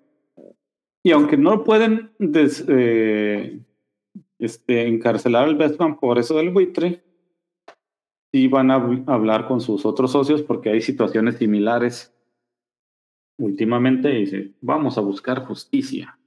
Exactamente. Entonces, al menos hay una buena este, recompensa en ese caso. Entonces, este, salimos de eh, el Amazing de eh, Stern y Romita Jr. hacia el espectacular de Bill Mantlo, pero esta vez dibujado por este, Friends. Ahorita busco el, nombre del señor Friends, eh, que es un detalle, por cierto, de espectáculo, ciertamente. Ok, gracias. Que por cierto es un detalle de espectacular, que a diferencia de Amazing, donde ya estaba la dupla este, Roger Stern y John Romita Jr., que le da cierta continuidad a los números, cierta uniformidad, vamos a decirlo así. Bill Mantlo no tuvo esa suerte. Este, sí tuvo muchos números con Al Milgrom, de hecho así lo tiene acá, pero sí, les, eh, sí se nota mucho que espectacular de la serie este, B. Sí. Que ahí creía yo que entonces que Marvel Timon era como la C, pero al menos, al menos Bill Malto es el que ha estado pues escribiéndolo, ¿no? Y tenemos este número que tiene la curiosidad o el detalle de que no se encuentra en Marvel Unlimited.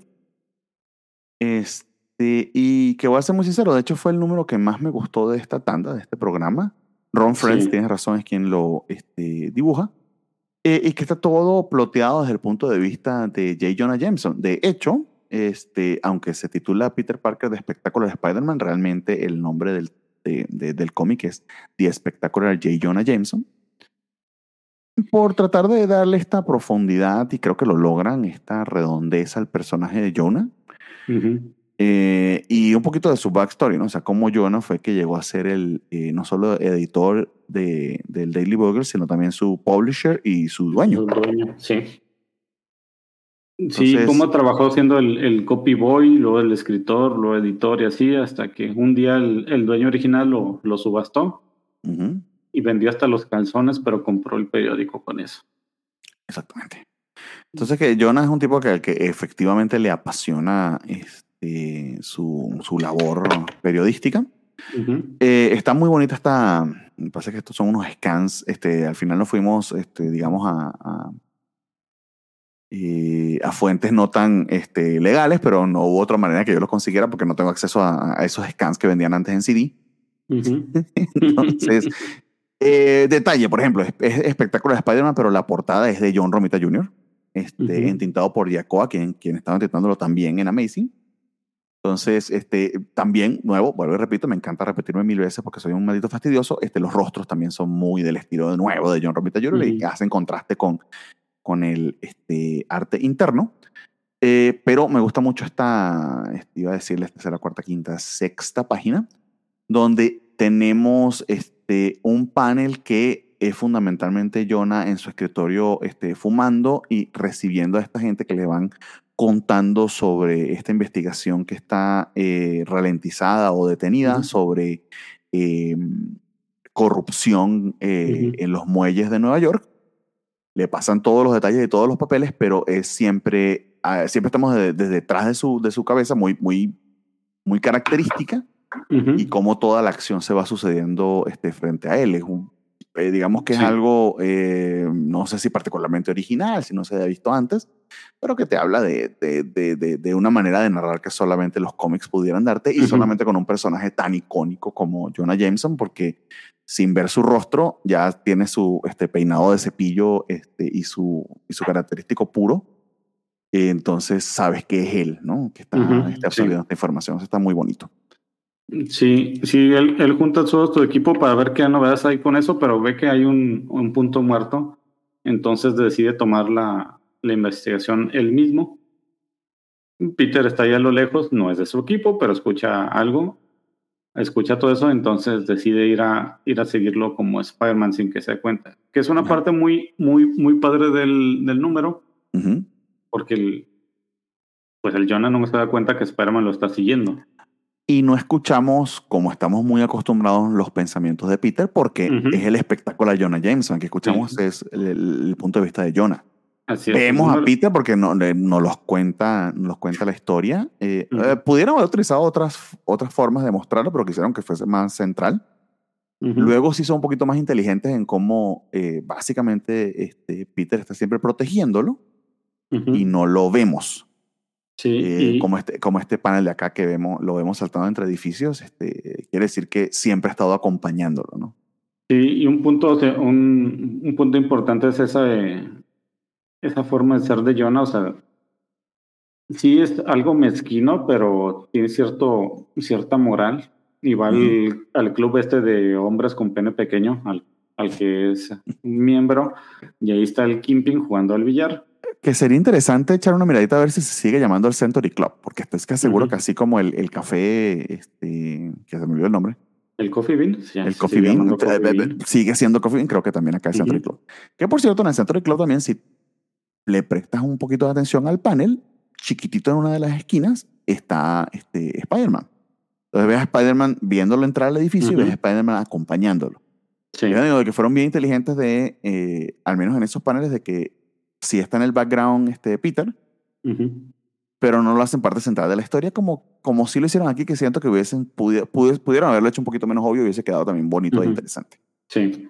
Sí, aquí el, bueno, el punto interesante este que me gusta es cómo negociar con el ping, Kingpin. Y le dice, mira, tenemos todo este archivo sobre ti, pero ahorita no me interesa porque quiero cierta información. Y yo, ¿por qué la tengo? Si soy un hombre, un hombre de negocio respetable. Soy Richard Fisk, filántropo, playboy. Nel, eres el Kingpin, no me engañes, gordo. Pero qué tal. Pero, pero, hagamos negocio, pero hagamos negocio. y el negocio es intercambio de bienes bienes y servicios. Entonces yo tengo este, este servicio, esta información, no la voy a usar contra ti en este momento, pero dame esta otra que estoy a punto de conseguir y que honestamente nada más tú vas a saberlo. Y el Kimpi pues hace, hace su intercambio comercial, ¿no? Y ya, pues le da la información, Jonah va al muelle a, a, revisar todo lo que le dijo, y ahí se encuentra con unos matones, se escapa, Spider-Man ahí se ve que él es el matones que, matones que te pone a pensar si el mismo Kimping fue que les dijo que él iba o lo que sea, o también estaban vigilando esto. Eh, mm. Y está muy gracioso porque ciertamente pelea este, Jonah, no es que se queda este, estático, pero no va a poder contra cinco tipos, y menos a su edad, cosa que es justamente lo que... Eh, todo esto sale de querer demostrarle a Marla que no está, no está tan viejito que puede ser el reportero de antes. Pero está muy gracioso como estaban siempre a punto de agarrarlo y dice Jonah, ay, mira, sí corro muy rápido porque no me alcanzaron. Sí, que, eso es lo que escribe, Él está escribiendo que está pudiendo con ellos, pero la imagen te dice lo contrario. Esto también es otra cosa muy bonita y muy interesante porque tú estás leyendo el artículo de John. Sí. Es cierto. Estás leyendo como él, las aventuras de lo que él vivió, pero tú estás viendo lo que realmente está pasando. Y, y cómo al final es, es ayudado por Spider-Man. Sí, y, que inclusive, inclusive hay un twist en la historia que periodísticamente hablando es lo que hace interesante el artículo, que es que el tipo que había estado dándoles a ellos la información, era la razón por la que no podían completar el artículo era porque este mismo tipo, el informante, era el cabecilla de este, de este tema de corrupción. Y muy inteligentemente este, revelaba esta información a los periódicos para hacer creer que él era quien estaba defendiendo los derechos del sindicato, etcétera, pero en realidad era la mente maestra detrás de esto. Así es. Entonces, eh, este, se parece un poquitico a este, a este temita de Matrix, de que tienen que liberar a ciertas personas, este, los robots, para poder mantener este, a los demás esclavizados. Aquí este tipo dice, tengo que revelar un poquito de información para poder mantener mi skin y que no estén encima de mí. Eso, por cierto, está muy pendejo, como, no pendejo, perdón, está muy sencillo como lo revelan pero a mí se me hizo, ok, bien pensado, pues, de, cómo te revelan quién es el, sí, funciona, quién, es el, quién es el verdadero criminal detrás de todo esto. Sí, que era muy sencillo, ¿no? Era, era el tipo que controlaba la, la, contabilidad, ¿eh? por cierto. sí. Te lo pido nuevamente, adelante, amigo. Contabilidad creativa. Este, sí, pero el número está muy, muy bien dibujado, muy interesante. O sea, cambiarte el, el panorama, dejar de lado a Spider-Man y contarte todo lo de Jonah. Además, un buen cambio, está bien escrito y, más lo que te digo, la, la, forma esa de cómo te lo cuentan, de que Jonah escribe una cosa, pero estás viendo que es quizás a veces sí similar y a veces no, porque ves la, la realidad. Y el punto final donde escribe, o sea, como que se da cuenta que no puede publicar la historia por el final, porque dice que es bueno, pero se da cuenta, o sea, al final que Spider-Man se da cuenta y le, le, le, ayuda porque le da el papel, entonces se da cuenta que estuvo ahí. Pero yo no lo escribe, ¿no? O sea, sí, lo escribe. A ver, está, no, estás, que no es que estés leyendo el artículo ya publicado, sino que lo estás escribiendo a medida que lo va este, colocando en su máquina. Y dice, Jonah, yo soy un reportero, tengo que, estoy obligado a reportar los hechos como de hecho sucedieron, valga la redundancia. Entonces debo decir la parte que tiene Spider-Man en esta historia.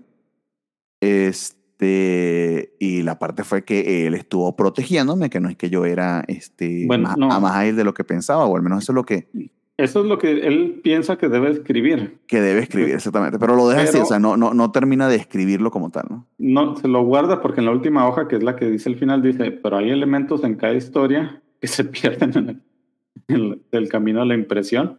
Ajá, a la, a la, sí, sí, a, las máquinas, ¿no?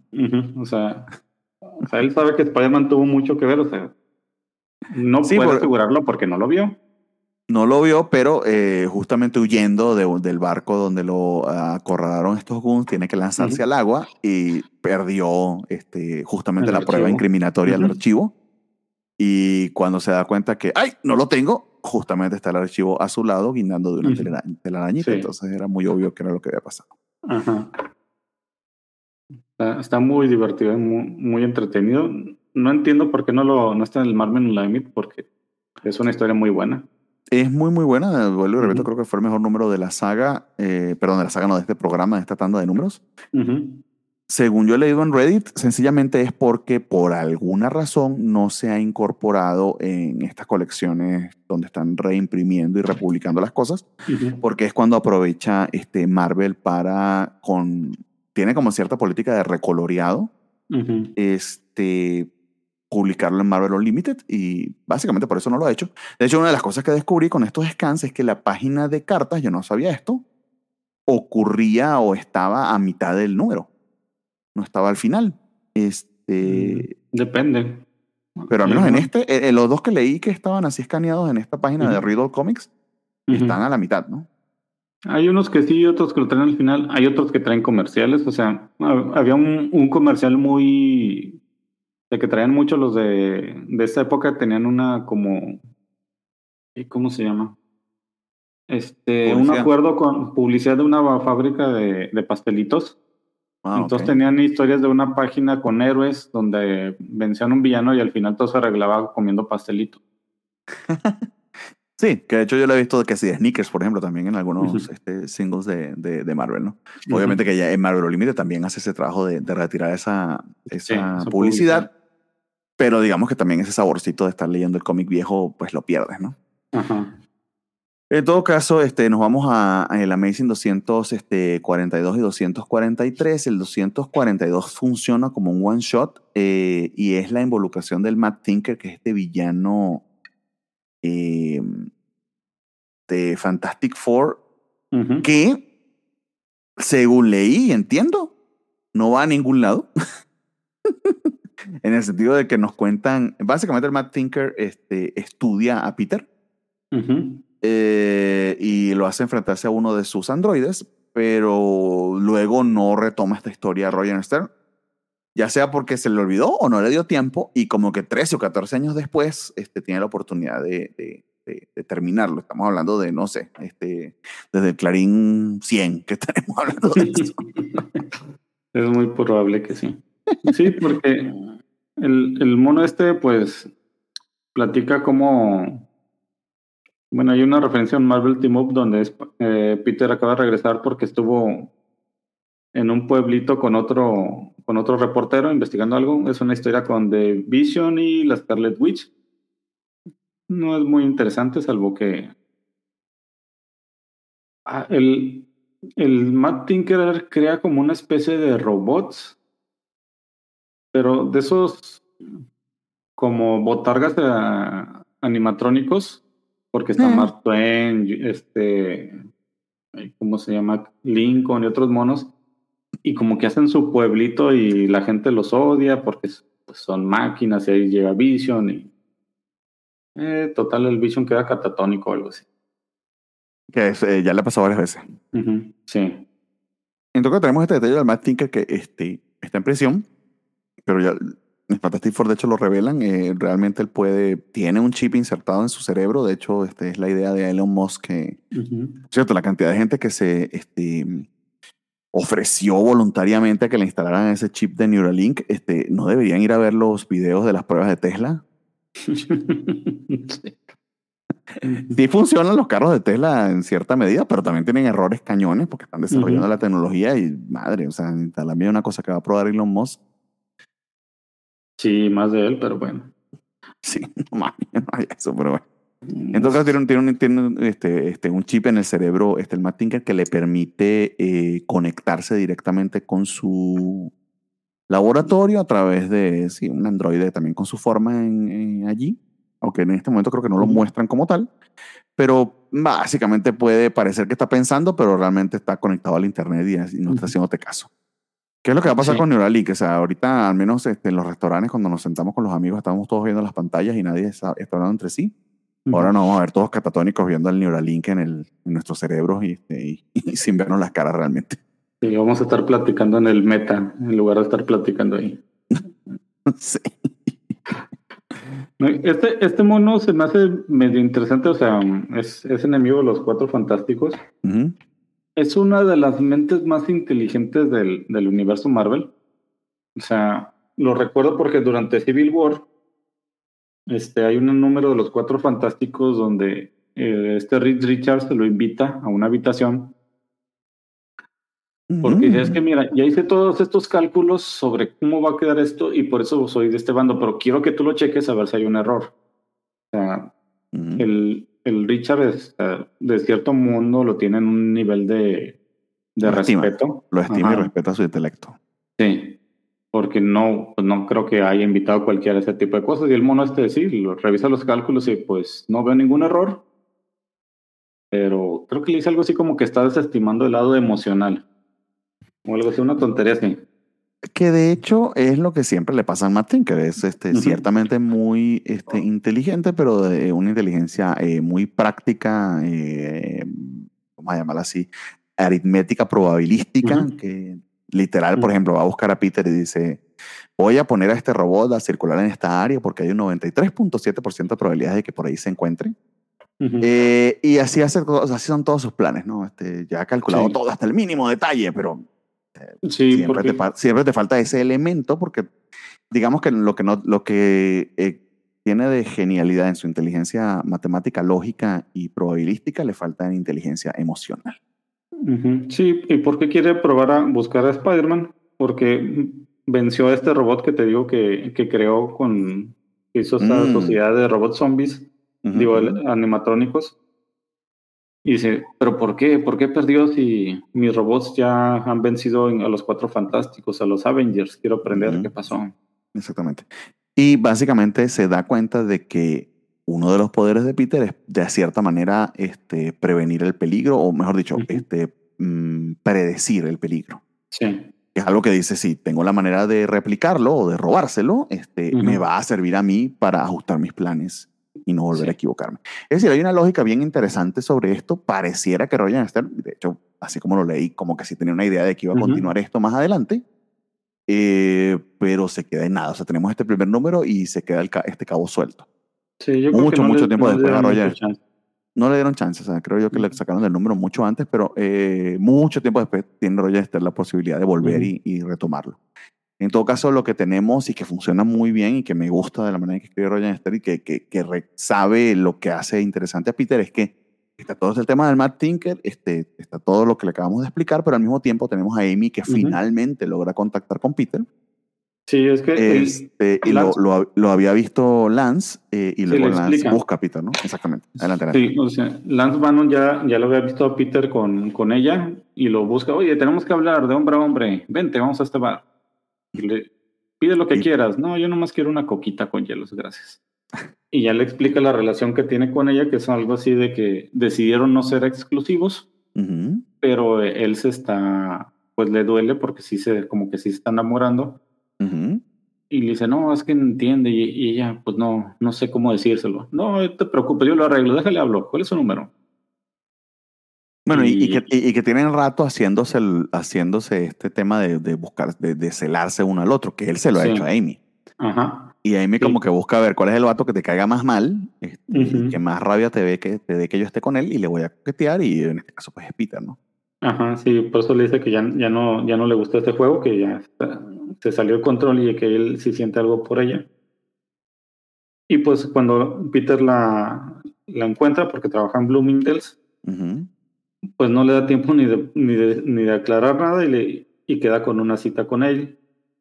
Exactamente. ¿Qué pasó aquí? Ah, quedan, verse a, quedan verse a las 8 en un restaurante. Eh, pero ah, se aparece este Amy en el departamento de Peter media hora antes con un picnic romántico. Bien rico, por cierto, este vinito, queso gouda este, y un pancito. Eh, pero obviamente lo que iban a ir a, ver Netflix porque le cae encima al hombre, ¿no? Exactamente. Y por supuesto, justo en ese momento, eh, lo, que más le gustaba a Ditko de Lee de cualquier otro momento en el que se pudo haber este, ido este, Mary Jane a abrir la puerta con la llave que le quedaba al departamento de Peter, este, decide pues verlo es cuando está cubierto del labial de Amy. Mary Jane ha regresado. Exactamente. Que ya había regresado, pero digamos que regresó, que Peter ya lo sabe, ¿no? Sí. Muy bien, entonces tenemos el Amazing 243, eh, donde se medio resuelve este tema, pero de hecho está muy bonito porque nos dice, aquí hay de todo. El regreso de Mary Jane, este, un punto de inflexión en la vida de Spider-Man, Mary Jane por un lado, por el otro lado Amy, este... Opción no le faltan al buen Peter. Exactamente. Entonces, eh, muy al estilo, de hecho aquí nuevamente, vuelvo lo repito, pero este, aún más las cabezotas, este, las formas aún más eh, eh, angulares de, del nuevo arte de John Romito están aquí en pleno este, display. Eh, y consigue Mary Jane lleno de labial a Peter, ¿no? Perdón, adelante, adelante. Este, hay un punto importante en estos números que no, no me acuerdo si en este creo que no es, pero es uno de los siguientes. Ah, John Romita Jr. lo empieza a entintar Klaus Johnson. Este, él es uno de sus eh, tintadores de cabecera. De hecho, es muy mm. raro que haga un trabajo sin él como entintador. Mm, ok. Y, es, y aquí vemos sus primeros trabajos. De hecho, se empieza a notar. Se, nota porque el entintado le da mucho el estilo de él. Lo vas a ver muy cargado de tintas y lo vas a ver ya más cuadrado. Este es el trabajo de Klaus Johnson. Aquí no creo que sea se nota más adelante en un número. pero, tengo un pero tengo un detalle de este, que es que no veo los créditos. Sí. bueno, al menos yo no los, no los logré distinguir. O sea, en las primeras páginas no salen porque por supuesto está este tema de, de, de, Peter consiguiendo lo Mary y como que eso roba toda la página. Pero si hay créditos, probablemente están al final, lo busqué, no sé, no sé si los este, escondieron. Pero, pero sí, sí, sí hay un cambio. Y si hay un cambio allí este, eh, eh, en el estilo. Eh, las tintas son más gruesas en las partes de afuera de los este, personajes, como que en las líneas definitorias. pero, este no es, no es este. O sea, digo, se nota muchísimo. Pero se nota que es diferente, es otro entintador. Lo que te puedo decir es que oh, ahí sí se ve que es otro. No sé si sea este, Klaus Jansen, pero es otro. Sí, porque hay, un, hay, un, nombre donde se nota muchísimo cómo se, se oscurece todo aunque sea de día, y se nota que, es él. Ok. En todo caso, este Lance, que este, había quedado con Peter en verse en el restaurante para que entre los dos hablaran con Amy, este, se acerca al departamento porque había estado siguiendo a Amy y, termina este, pues, persiguiéndola, ¿no? Y el Peter aclarándole a Mary Jane que se hace la que no le importa. Sí, se dice no, está bien, nomás venía a entregarte la llave. Y adiós. Y adiós, exactamente. Eh, lo bueno es que le quedó la cestita del picnic a Peter y tenía un poquito de pollito frito. Ya por lo menos comió algo. Eh, en todo caso, el, el, villano acá, porque siempre está la, la historia de la de personal de Peter, pero el villano acá es justamente el Hog Goblin, por si se te había olvidado. Pero está interesante cómo da vueltas la historia para llevarte a ese punto. No sí, porque... ahí al respecto, estimado, porque no me acuerdo mucho cómo es. Es, es básicamente, no es el Goblin, o sea, no aparece mucho, simplemente es un, una toma de rehenes en, en, una iglesia o algo así. Ah, sí, es jamás. Es, es, es, mucho sobre la historia de Peter, sobre las decisiones que tiene que tomar, porque ha tenido los problemas de la escuela, regresó Mary Jane, pero la gata ya se anda recuperando. Este Lance Bannon y su novia como que medio arreglan su, su asunto. Entonces es cuando Peter decide dejar la escuela, le entrega, ah, su, a, le entrega su, a su amigo Ner la, este, lo que quedó de su investigación para que le sirva. Se dio cuenta que, le, que sacó una en su examen ese donde llegó todo sucio y bañado, que no durmió por el asunto de la gata negra. Pero aún así decide que pues no tiene tiempo para eso. O sea, la, las cuentas, las cuentas se preocupa por lo del hospital, ya pagó la, el ancianato de la tía May, le dio todo su dinero cuando pensó que se iba a morir peleando contra el Doctor Octopus. Entonces, no. entonces sobrevivió y se da cuenta que la gata negra va a tener que pagar este, pues, las cuentas y él dice que tiene que encargarse, porque además no va a permitir que ella robe, ¿no? Sí. No, y se me da bastante machista, ¿no? Porque realmente pudieran hablar entre los dos si quieren hacer una pareja y bueno, vamos a resolver esto juntos. Ajá. Sí, pero... Yo te voy a preguntar algo porque no estoy del todo claro eh, y no he vuelto, no he regresado, pero este eh, compañero de laboratorio de Peter es el mismo que había, se había enfrentado a, mm, a los changos de los Cuatro Fantásticos. Sí, sí, es el mismo. No, mira tú, exactamente. okay, okay, okay, Es el que le consiguió las nenas después de, de esa batalla. Que es el señor Roger Hawksbury. Muy bien. Eh, detalle que no me, no me he dado cuenta. Sí, total le dicen a, Peter que van a, que puede continuar su, su posgrado, pero él dice no, no tengo tiempo para eso. Ah, los créditos sí salen al final, al final de, ah, la, de la página. Vamos a verlo. Porque... Si quieres, te los digo para que no, no te regreses. Gracias, adelante. ¿Quién, ¿quién intentó? Es Dave Simmons. Ah, ok. Ah, bueno, pero. aquí, aquí no se lo vas a notar, lo vas a notar cuando sale el mono este de Clay Johnson. Muy bien. La historia de Roger Stern, John Romita con el arte y Dave Simmons con las tintas. Sí, eh, de hecho, aquí si tienes razón, me equivoqué. Este, el Hulk Goblin sale en el siguiente eh, número, que lo puse aquí mal, eh, que es el 244, que continúa la saga del Hulk Goblin. Este, y, y, y, si te pones a ver, fueron uno, dos, tres, cuatro. Madre, cinco meses que hicieron esperar a la gente para que volviera a salir el Hulk Goblin de haber sido desesperante, eh, estamos con el Amazing 244. Y en el número anterior, por cierto, creo que es la primera vez que en Amazing este, reconocen este romance, relación, responsabilidad que está sintiendo Peter respecto a, Felicia. Porque también está el tema de que, bueno, volvió Mary Jane y está un poco confundido nuestro querido amigo. Sí, sí, más porque la ve un poquito más, más como que Felicia. Ah, mira, este, y este número tienes toda la razón, el 244, este eh, Klaus Jansson es el, el, entintador de John Romita Jr. Y sí, sí, sí hay una grandísima diferencia, eh, o en algunos casos tampoco para eh, los problemas de hidrocefalia que le encanta dibujar a, a John Romita, pues no se los oculta muchos Klaus Jansen, este, pero hace aún más angulares las líneas angulares de John Romita. Si hay una diferencia allí eh, bien, bien clara y eh, digamos que es la primera, ya lo, he dicho en otras oportunidades, pero es la primera vez que muy, muy, muy, muy, muy, este, obviamente se ve el, el, el protoestilo del nuevo John Romita. Sí, sí, incluso aquí en, los recuerdos, en, el, en la cabeza del Doctor Octopus, o sea, ese es el estilo de Romita que, que generó. Así es, ese es su futuro.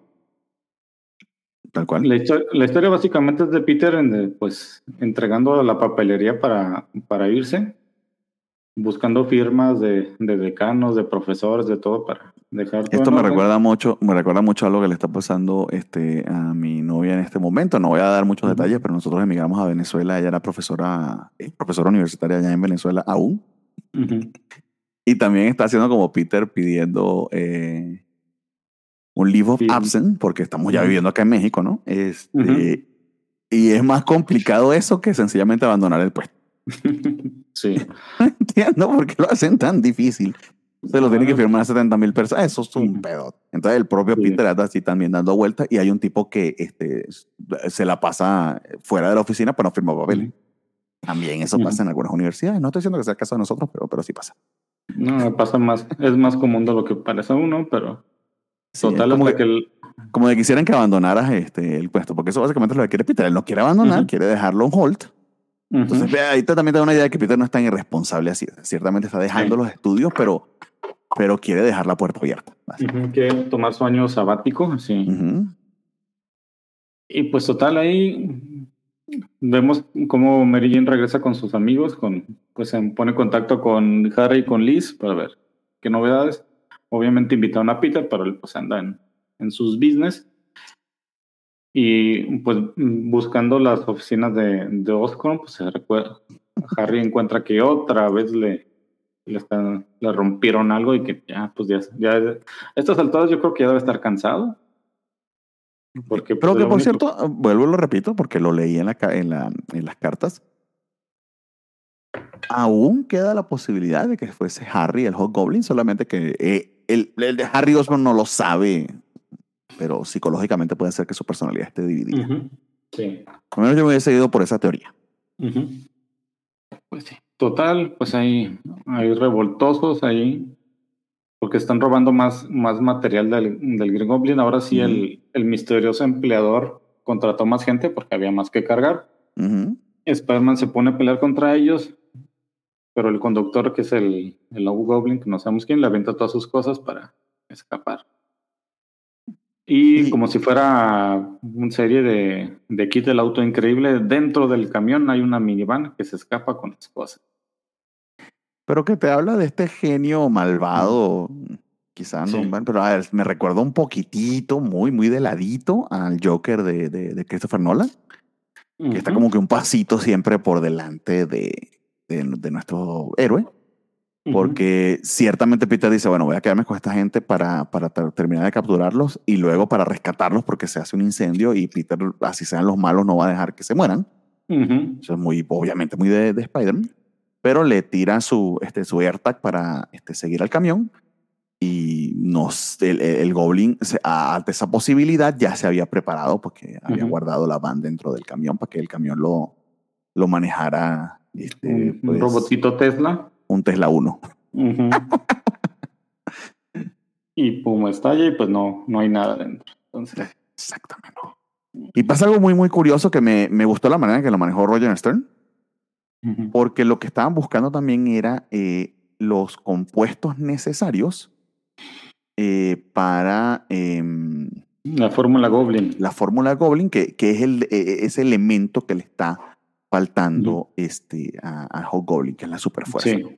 Ajá, y si pensábamos que el conductor era el Love Goblin porque traía los, las cosas, pues resulta que no, era otro tipo porque Love Goblin original está ahí sentado con las costillas todas rotas después de del último enfrentamiento con, con Spider-Man. No era el que estaba conduciendo el vehículo. En todo caso, este, a, al editor, a Tom de Falco, este, le envían muchísimas cartas eh, y entonces él decide pues, ponerlas en una sola de la gente tratando de adivinar quién es el Hobgoblin. Entonces, por ejemplo, tenemos a Solly Sambori de California que dice que es J. Jonah Jameson.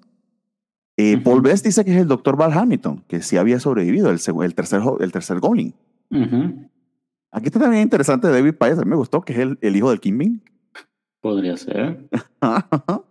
Randy de este, Florida dice que es Jack O'Lantern. Otro más que dice que es J. Jonah Jameson. ¿Por qué? Pues porque está loco.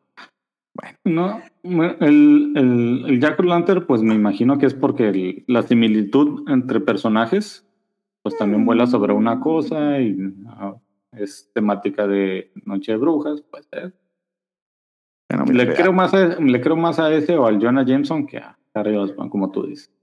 Bueno, eh, aquí este David de, de Wichita, eh, de Kansas, este, dice que este Roger Hawkberg, entonces señala la H, O, la B y la G, dice que él, que Roger Hawkberg es el Hawk Goblin. Eso está interesante. Eh, uno dice que es el camaleón porque es el único que, que pudiera hacer esas máscaras tan rápido. Y otro que dice que es Lance Bannon. Tad de, de, de Kentucky. Eh, eh, eh, eso está bonito, ¿no? O sea, como que la gente ve ese, ese misterito de quién era, estaba allí en, dando vueltas en los 80. Luego tenemos el número 245 donde te prometen que van a desenmascarar al, Real Goblin, ¿no? Ya. Y no tiene peleos, bro. Exactamente. Nuevamente, ahora vuelve con el entintador Dave Simmons, John Romita, este, y continúa la historia, ¿no?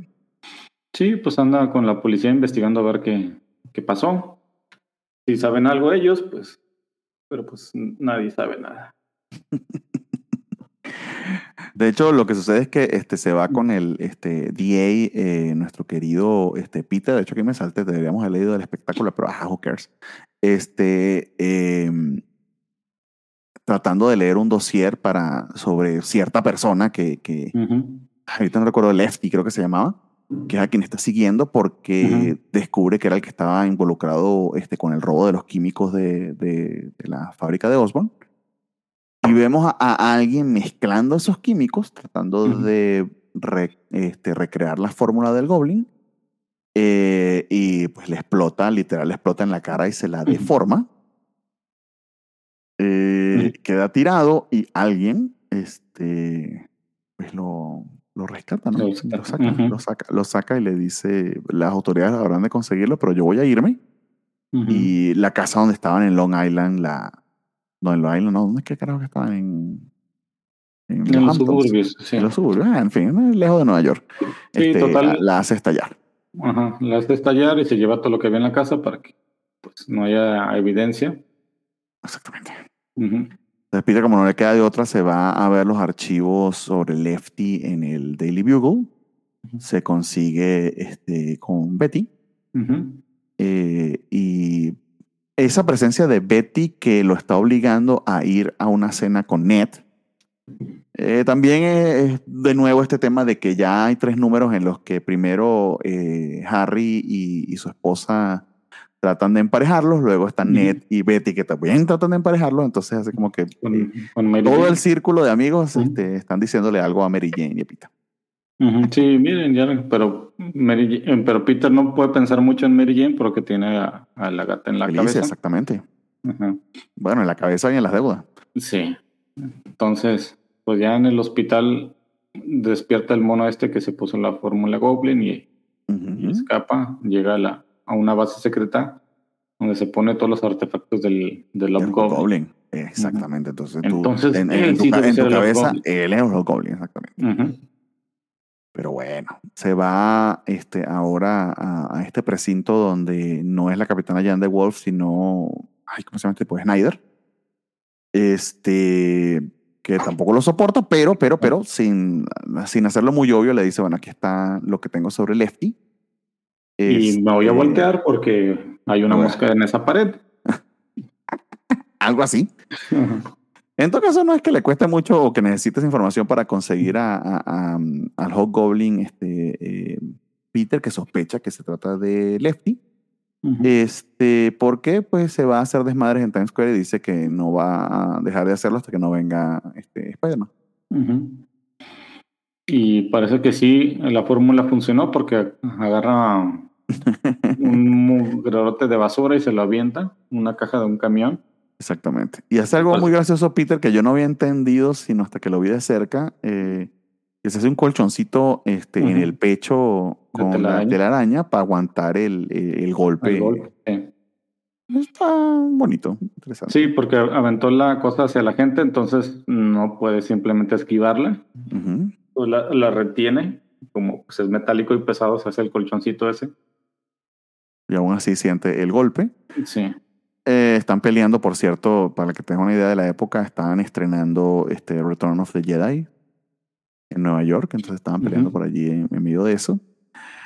Y el detalle está en que este por el golpe, eh, aunque desenmascara a el Hobgoblin y se da cuenta este, que se trata pues, de otra persona, que, eh, pero que cree que no debería ser Lefty Donovan porque Lefty estaba en otro sitio cuando estaba atacando el Hobgoblin inicial. Eso como para darte una idea de que no era el Hobgoblin que te estaba buscando. Eh, recupera la memoria de Lefty y dice, no, pero es que alguien está controlando el glider, ¿no? Sí, o sea, lo, lo, detiene y dice, no, pues aunque la cara se nota que, que es Lefty, dice, pero mi jefe, mi jefe quiso que probamos la fórmula Goblin y funcionó. No, tu jefe, ¿quién es tu jefe? Y en eso el, el glider se mueve solo y estalla contra un muro y pues adiós Lefty. Adiós Lefty. Entonces, su información. El eh, sin saber la identidad del Goblin ya tenemos Goblin 2. Está bien, bien interesante. Eso nos vamos con espectáculo 81-82. Este, básicamente un pequeño detour, eh, otra vez vuelve en Clocky Dagger, esta vez este, yendo detrás del Kimping. Y también, digamos que es la resolución de esta pequeña trama que nos había estado mostrando este Bill Mantro sobre Boomerang y este, el Punisher. Sí, el Punisher le dijo al Boomerang, Boomerang, tienes que ayudarme a salir de aquí o si no te voy a matar. Paches, ¿por qué? Porque yo mato criminales y tú eres un criminal. Tienes razón. Pues está bien, te ayudaré. Pues ya le, ayuda a escapar, hace una... Lo usa para escapar, mejor dicho. Sí, o sea, es el boomerang. Cualquier, es como el bullseye, cualquier cosa la hace en una arma, porque tiene perfecta, agarra una cuchara y le hace un boomerang con la que abre las celdas eso es todo bien chido. Sí. Y abre la celda, pero entonces cierra su celda este, eh, el Punisher para que sea este, eh, entren a darle putazos los, todos los guardias a, Boomerang. Cuando están ya volteados, allí este, los toma ellos y se, y se visten de, guardias de seguridad. Entonces Boomerang piensa, ah, nos va a rescatar a ambos. Y le dice, eh, ¿cómo, cómo, cómo, es la cosa? Le dice que no, que no, no, no, siempre y se los lanza a los guardias. Sí, tú eres un criminal, aquí te quedas. Y la ropa de los guardias para hacer una soga y escaparse. Está como este, cuando al llanero solitario lo, lo rodearon unos indios y le dice a su querido compañero, estamos rodeados, este. Tonto. Tonto. Y el tonto le dice, ¿cómo que estamos? Cara pálida. Se jodió. Básicamente, así le pasó. Este. Y por cierto, este Peter eh, defiende a su casera porque un montón de locos la están atacando cuando estaba barriendo la puerta y resulta que no eran unos locos, sino que este, gente... Junkies. Junkies este, que están buscando robar a quien sea para conseguir, aunque son tantito de dinero. Y creo que es la primera vez que vemos tan obviamente eh, eh, ciertos elementos para hacer heroína eh, mostrados así en un cómic, que me da mucha risa que este, aquel cómic donde denunciaba las drogas, este, Stan Lee le quitaron el código del Comic Code Authority. Y ahora este que tiene el código del Comic Code Authority, literal te muestran, pues, no mames, o sea, casi que la receta para hacer heroína. Pues es que si ya pasó una vez, eh, pues ya que ya, ya no nos hicieron caso una vez, pues ya, ni modo.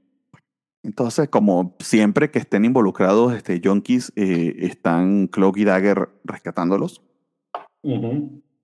Y que, por cierto, eh, de nuevo, así como vimos que nuestro querido eh, Norman Osborn pudo haber eh, revolucionado la, la, industria de los vehículos auto, autopilotados, no, me autopilotados, perdón, de, de, la aeronáutica y que este, a su vez también el Vulture pudo haber este, vendido su, su negocio de revitalización de viejitos. Uh y Dagger, en vez de estar este, buscando junkies, lo que deberían es montar un centro de rehabilitación porque resulta y acontece que las dagas de, de Dagger junto con este, una entrada en el sitio más oscuro de Cloak.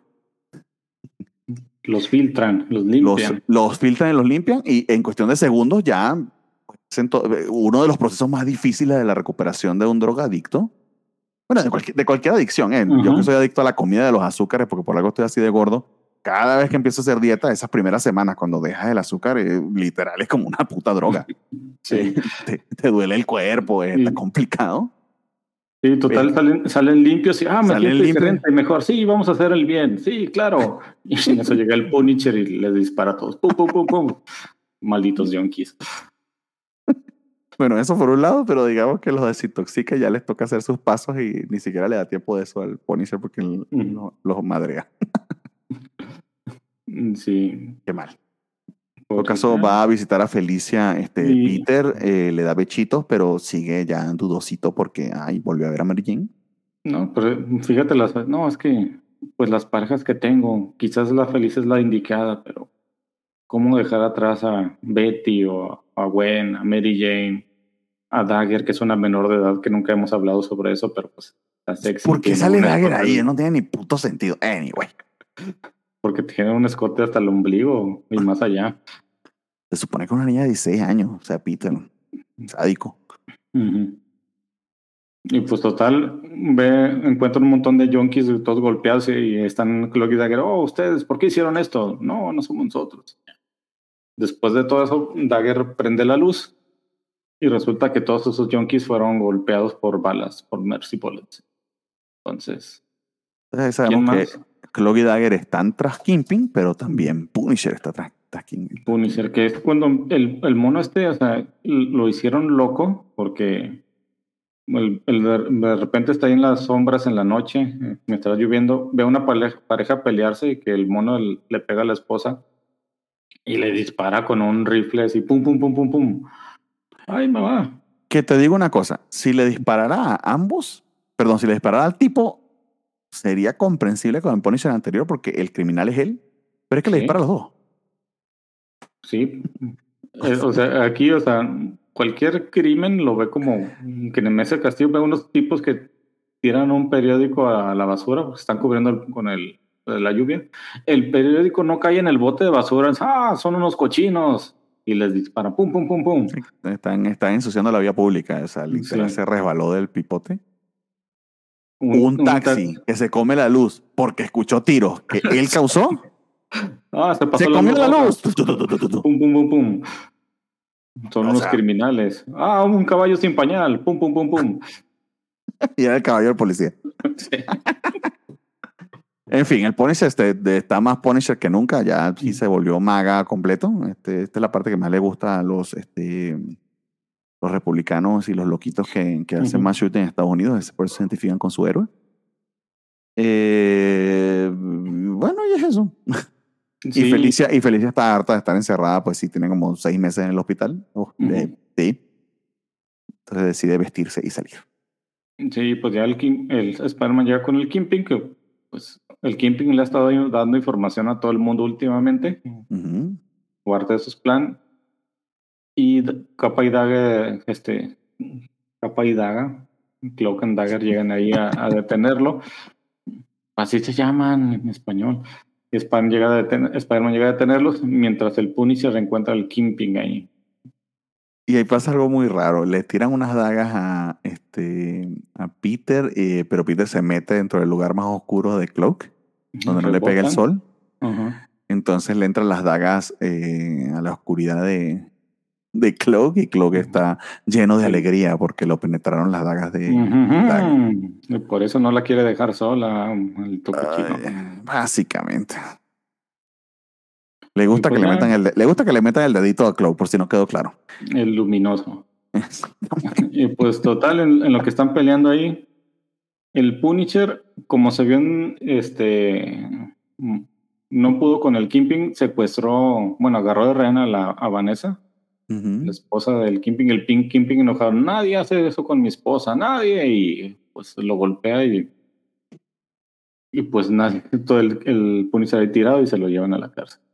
Se, se, se, lo consigue Peter, pero ya ha vuelto verga porque lo volvió verga este eh, Kingpin. En todo caso, número siguiente, el 83, nos revelan qué pasó con la gata este, en su salida nocturna. Este, así como Gatula se consigue con unos gatitos muy lindos, pero se le acaba la energía porque ahí descubre, ay, mis doctores tienen razón, no debería salir a saltar entre tejados cuando me, me balearon y me tuvieron que operar. Y estuve en coma dos meses. No tengo un agujero en la panza. Ay, tenía razón el fisiatra, no estoy lista. Y se queda ahí en un callejón vuelta verga. está muy estúpido. Entonces, aquí pues la cosa, la, la, cuestión está en, en, en eh, el juicio del Punisher. Eh, y en cierta medida, eh, le están dando, la situación le da la razón a J. Jonah Jameson de que eh, eh, alguien con tremendo poder y que está tomando la ley en sus propias manos, pues estamos completamente a su merced en el sentido de que en el momento que pierda el reloj moral o que piensa que tiene la, este, a, la, a la, la moralidad o lo correcto de su lado, este, pues puede ocasionar mucho daño, como efectivamente le está pasando a nuestro querido Punisher. y, si, yo me vuelvo loquito, ¿qué irá a pasar? Oh, no. Y esa es la discusión, ¿verdad? Si el Punisher está haciendo lo correcto o no. El Jonah de repente lo ve, pues sí, porque es criminales, pero no porque sí. O sea, es la discusión del número. Y el lo, más idiota de cuando se vuelve loco, el número anterior es cuando se come la luz un taxi porque escuchó los tiros que le estaba dando a la pareja que estaba ensuciando, entonces ay, se comió la luz y también le dio tiros a él. Tú lo causaste, date un está como el, el full killer. El más tonto eres tú, mátate. Entonces el más criminal eres tú, mátate. Sí. Y pues ya pues Peter descubre que la gata se anda dando sus roles. Está preocupado porque pues ella está en peligro, entonces no sabe qué hacer porque es que, ¿qué no ves que estoy preocupado por ti? y se sale a pensar, porque es que las, las otras nenas con las que anduve, pues, pero la gata sí se puede cuidar por sí sola, pero a veces yo creo que no, y, el, y los padres la gata, oye, ¿estás loco? ¿Qué? Porque estás hablando tan pensativo, sí. Está pensando ese monólogo, ese monólogo que, que, no, yo no veo con los rostros de tus exnovias. Sí, y, simplemente se va, al rato vengo, porque tengo que pensar. y aparte, de los enemigos, pues está el, juicio, vemos la historia del Punisher. Sí, el origen, del Punisher, el origen, del Punisher, este, contado este, por el periodista, este, ¿cómo se llama? El, Por, por, por, por, Ulrich. Está bonito, por cierto, para que recuerdes cómo fue que se volvió loco Punisher. Sí, que le mataron a la familia, el parque, bla, bla, bla. Y que la defensa está alegando que el Punisher está loco, que no debe ir a la cárcel eh, tienen algo de razón. o sea, tienen razón, pero a medida que su defensor le dice, miren este loco, miren cómo se peina como Drácula, obviamente está loco, es un loco y el Punisher, no estoy loco, no estoy loco. Y para demostrarte lo voy a entrarle a putazos a todos aquí, incluido el juez. Y lo saqué llorando, no estoy loco, la sociedad está loca. Obviamente eso dice, Sí, está loco, hay que llevarlo al manicomio. Sí, pero y, al final él se rinde tipo Doc Ock porque dice, no es que estés loco, es que toda la sociedad está loca. Entonces, como todos están locos, yo soy el más cuerdo, enciérrame en el manicomio. No lo ven, no lo ven, no pueden verlo. En fin, está muy estúpido esto. Eh, en todo caso, nos vamos al espectacular 246, que también es un one shot. Tampoco, este, o sí, sí, este no me acuerdo si estaba o no estaba en el, creo que sí. Este, ah, sí, sí, está en Marvel Unlimited. Eh, funciona por sí solito. De hecho, tenemos nada más y nada menos que al Watcher este, y nos habla acerca de la gente que se queda este, soñando despierta. Despierta, sí. tenemos varios, varios, soñitos divertidos y bonitos. Sí, empezamos con la, con la, gata negra que está pensando sobre Spider-Man y su vida. ¿Qué, puede, ¿Qué pueden hacer ahora que están juntos? Entonces imagina si el Spam les dice, sí, gata, vamos a hacer equipo, necesito tus habilidades de ratera para robar algo, pero es algo ilegal con lo que vamos a ayudar a la gente. Ah, sí. Bueno, es una información secreta que les va a dar a un agente de la CIA, entonces. ella misma en su cabeza está, se está haciendo su explicación de por qué tiene que robar. De que se roban esos papeles y les dan medio millón de dólares de recompensa. claro. Y entonces, este, como, como, la, gata no sabe que tiene que pagar la cuenta del hospital, ni que, este, ni que él es Peter Parker y que le, le debe dinero a su tía, este, se va en un yate a Saint Tropez y ahí revela su identidad, este, Peter Parker, y el sueño de Felicia es que sea Cary Grant. Mm, ¿Quién es Cary Grant? No sé. Es un artista muy famoso de esa época. Yo honestamente no, no lo investigué. Supongo que sí, aquí me está sonando súper ignorante. Cary Grant es un actor americano muy, muy, muy guapo, este, que estuvo activo del 22 al 66. Ah, era este, inglés. ¿Y qué hizo? Y eh, estuvo en películas de, de Hitchcock. Estamos muy ignorantes nosotros, amigos. Estaba este, en North by Northwest. este, Tucacha Thief, este, son de sus, de sus dos más famosos. Ah, ok. Es que no se parecen nada al dibujo. El dibujo no se parece en nada. Al que al menos que yo conozco, no. No, el que estoy viendo en, aquí en Google, no. Sí. Parece más un comediante de esos de, de los setentas que el tipo este de la semana. Pues sí. Pero bueno, en todo caso, este, ahí vemos que Felicia quería que fuera pa- pa- pa- para hacer alguna este, em, referencia de que fuese Jude Law. Ujú, ¡Ay, ese es Jude Law! ujú. Luego ve- vemos el sueñito de Jonah, que básicamente es entrarle putazos a, este, a Spider-Man. Y que le crezca el pelo así tipo David Hasselhoff y que todos lo quieran.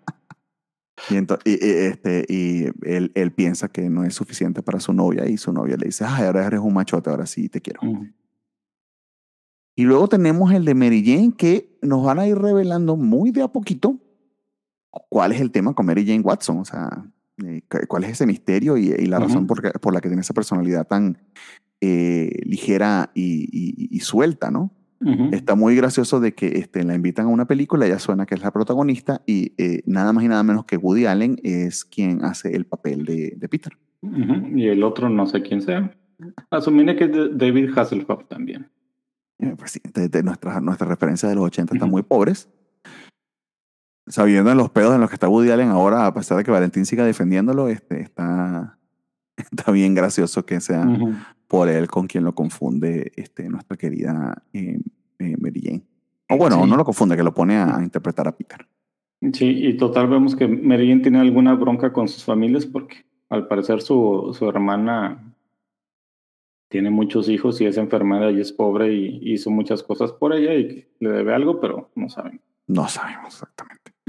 El sueño de Peter y que va a venir con lo que vamos a ver ahorita es que él se quiere convertir en un Avenger porque los Avengers ganan mil dólares a la semana Sí, que todos lo quieren. y necesita dinero. Eh, no está bonito porque rescata a un niño que es muy nerdito, así como pues, lo, lo sigue siendo él, pero digamos más que todo en su adolescencia. Y le da un buen consejo de, mira, no, no dejes que los, los este, libros te, te absorban de tal manera que te olvides del, del mundo, Pero tampoco dejes que te buleen. Eso está bonito. Sí, es que el, el- en el número donde Peter se enteró de lo que ganan los Avengers, es- acababan, lo querían reclutar, Thor lo quería reclutar, estaban buscando un nuevo Avengador. Porque, Total, porque estaba en su quinto este, Sí, reposo, en su quinta, eh, fue al, al, al instituto este de seguro social, a, ¿cómo es que le dicen aquí esto? Ay, se me olvidó el nombre. Aliste, al IMSS, Al IMSS, pero cuando te firman la, una incapacidad. la incapacidad, o sea, estás en la quinta incapacidad vision. Sí. Entonces, los seleccionados era, estaba Spider-Man y así. Total, a- a- reclutaron a She-Hulk y a Hawkeye otra vez. Y en una de esas, Spider-Man se topa a la She-Hulk y le dice, y le dice, no, ¿y tú qué onda? No, pues aquí estaba en California, pero ya me traje a Nueva York, soy una vengadora. Oye, pero hemos hecho destrozos. No importa, me pagan mil dólares a la semana. Mil dólares a la semana, yo quiero ser vengador. Y sería la solución a todos sus problemas. Sí. Va a hacer dinero, va a poder hacer, seguir siendo Spider-Man, va a poder pagar la, este, la cuenta del hospital de Felicia y, este, y también la de la tía May. Ujú, Y no le van a pedir cuentas de su vida pública, solo cuando haya problemas le van a hablar. O sea, Exactamente. Entonces, de todas maneras, este, seguimos acá con este, las cartas. La gente sigue tratando de, de, de- de- adivinar la identidad del Hobgoblin. Y aquí hay otros este, posibles candidatos. Tenemos a Jonas Harrow. Ese sí me olvidó quién era. mm, el científico loco, Ah, de, lo- de los lentes del científico loco. Eso tiene probabilidades, está buena. Eh, otros siguen diciendo que es Jonah. Sí. Otro clon del profesor Warren. Otro, Eh, otro chacal. Sí. Bueno, está bueno. Misterio. Misterio. O el segundo misterio. Interesante. El tipo que no tiene nombre del ISO 153. Ese, ese, ese, ese, es el. El tipo sin nombre. el Tinkerer. Ajá. Ah, otro Eh, otros siguen diciendo que Mesmer o que el camaleón, pero Bart Hamilton, que sí me jodieron quién era Ujú. Hamilton. Es el tercer Goblin, el psiquiatra. Ah, es psiquiatra. Eh, pero los candidatos más fuertes eran Jonah, este, eh, eh, Bart Hamilton y Mesmero. y, y Mes- ah, Mesmer. ¿Quién piensa? Y muchísima gente decía, este, eh, em, el, el, el, compañero este, profesor Strong por aquí. Pero el que más me gustó fue el que dijo que el Goblin era Ditko. pues es muy probable que sea. Muy probable. Bueno, amigo, ya para cerrar el programa tenemos dos números de este, Avengers que honestamente no sé ni para qué los leí, están como los de Capitán América. Este, técnicamente funcionan porque es Peter tratando de resolver sus problemas económicos, como ya lo dijimos. Eh, y es, digamos, la audición de Peter con los Avengers que nadie le pidió. Sí, o sea, Adelante, adelante. Este, como Peter ya sabe cuánto ganan por ser Avengers, realmente nunca había entendido eso. Y le interesa mucho, mucho ganar mil dólares a la semana, aquí no. Entonces, eh, sí. Hay problemas en los Avengers. Hay un, y el nuevo equipo va, pero resulta que está en la puerta los tentáculos del, del Doctor Octopus todos pegados con telaraña y resulta que es Spider-Man que quiere, ah, saben que me habían buscado para ser un Avenger y les había dicho que no, pero ahora les digo que sí. En todo caso, lo interesante está en que este She-Hulk lee el periódico, no lee Bugle, lee The Voice, que es una porquería de periódico, todos deberían leer este el Clarín, espero que nos escuchen nuestro jefe. Sí. Eh, pero lo lee dentro del jacuzzi que está a una temperatura muy, muy, muy fuerte y está mojándose el periódico y se lo dice este, eh, Jarvis. Jarvis. Eh, mientras le sirve un tecito. y le dice, no me este, importa, Jarvis, gano mil dólares a la semana. ¿Qué importa un periódico de 10 centavos? Exactamente, pero además que cuando suena la alarma, este, desnuda como Dios la trajo al mundo, se muestra entre Jarvis y el pobre Jarvis está muy contrariado por ello. Sí, porque como si dentro del jacuzzi no se viera nada también. le ponía, este, unía la, así como hacía Chandler para que no le vieran, se ponía el, barquito. En todo caso, la, toalla, la toallita de She-Hulk es bien, bien, bien, bien chiquitita. Porque es una toalla normal, gente normal, la She-Hulk mide como tres metros. Pequeño detalle, no lo había pensado. En todo caso, la alineación en este momento de los Avengers es bien peculiar porque tienen a Star Fox este, de trainee y lo que le ofrecen a Peter es que sea también trainee, pero él dice, yo no quiero ser becario, yo quiero ganar los mil dólares y no quiero este, que me entrenen. Y es como, Peter, igual te vas a ganar los mil dólares, ¿qué te importa? Es que le dice el Capitán América, pues lo siento es que ya, ya, ya llenamos el equipo. Somos seis, no tenemos para más, pero Mira, Star Fox es un becario sin sueldo. ¿Qué te parece ser un becario sin sueldo? No, yo quiero ganar mil dólares. No, ya Nunca dicen que Star Fox no gane mil dólares. O sea, eso es Peter que se, eh, porque es muy orgulloso de que yo no tengo que entrenar nada. Ya he probado que yo soy un héroe. sí, ya los ayudé. ¿Recuerdan cuando me dijeron que capturara el Hulk y, lo capturé? Pero, ah, no les dije eso. Ups. No, nada, nada. En fin, se van a instalación supercientífica oculta. Al este proyecto Pegasus, porque hay una, una alarma ahí. El proyecto Pegasus es una especie de... Se supone que es una bodega para guardar cosas científicas, pero lo usan como fachada para investigar otras cosas. ¿Científicas? Científicas. Entonces, hay muchas cosas científicas. Sí, hay muchas cosas. El mono este es el es un tipo común y corriente con una armadura, pero siempre, siempre, siempre todo el mundo lo golpea el señor, este, ay, ¿cómo que se llama? Este, O'Brien, ¿no? O'Brien, que es el Guardsman. Ajá, el guardián, pero... básicamente es un Iron Man pobre. Un Iron Man del gobierno. No, pero sin los poderes del Iron Man, das cuenta que nomás tiene una cubeta en la cara. Por eso, un Iron Man del gobierno. Ajá. Solamente la fachada. Ajá. Y total, pues estaban haciendo un pozo en el suelo investigando no sé qué y salieron los Lava Men Mm, ya que recordaste la tragedia de Guadalajara de hace unos años, pues eso fue lo que les pasó, solamente que en vez de explotar una tubería de gas, este, explotaron hombres lava. Ajá, y salieron los lavamen, eh, nos roban nuestras casas, ¿qué pasa? ¿Qué pasa? pues ya llaman a todos los vengadores que estaban ahí, porque saben que no pueden con eso. Básicamente, como el Capitán América ya se ha enfrentado a los lavamen y sabe que tienen un intelecto medio pobre, idea un plan los están controlando y le dice a Spider-Man, Spider-Man, haz tal cosa. Y Spider-Man, ¿qué te parece si mejor les aviento telaraña encima? No, animal, eres un tonto. Los lavamel se enojan, queman la telaraña. Mira, ya saben que pueden quemar tu telaraña y los hiciste enojar. Ups. Que por cierto, si se preguntan cómo sale Spider-Man aquí, no fue porque lo llevaron, este, fue porque este, él se autoinvitó. Se pegó al Kingjet. Y se pegó al Kingjet este, cubierto de telaraña para poder aguantar las velocidades supersónicas. Está muy gracioso cuando está pegado abajo y dice este, eh, She-Hulk que está piloteando. No se preocupen que este, ahorita se va a poner bueno esto porque voy a velocidad supersónica. y uno a la verga, la araña no va a quedar nada después de eso. Pero bueno, este, está bonita la explicación. Este, tenemos también a, a Mónica Rambo, que no la veíamos desde ese anual de Spider-Man, que no fue de Spider-Man, sino puro para el origen de ella. Sí, pues que se, se, supone que se unió a los Avengers después de eso. Y cuando ella pasa y se acerca al proyecto Pegasus, se libera nada más y nada menos que Blackout, este, este villano tan importante de Nova. Ambas historias, obviamente, muy, muy salió, interesantes y que todos sí, recordamos. Que salió en este número, peleó con Nova y desapareció. Y aquí descubrimos que en el proyecto Pegaso lo que están haciendo es experimentos con los malvados. O sea, literal sí. están. Son malvados también. Exacto. Sí, el, el Blackout este es, es como un Green Lantern porque hace construcciones con luz, luz ultravioleta, según él, con luz negra. En el número siguiente lo vemos que la, la Moonstone y el Electro, oye, pero la luz negra es ultravioleta. Sí, pero no le digas porque está menso.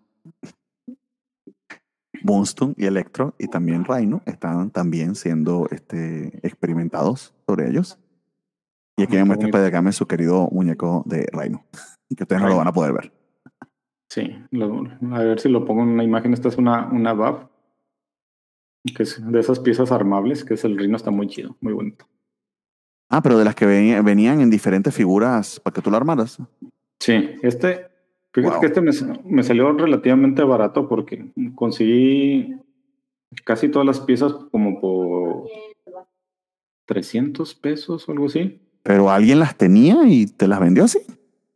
No todas, o sea, es, haz de cuenta que un brazo, el brazo derecho es muy difícil de conseguir.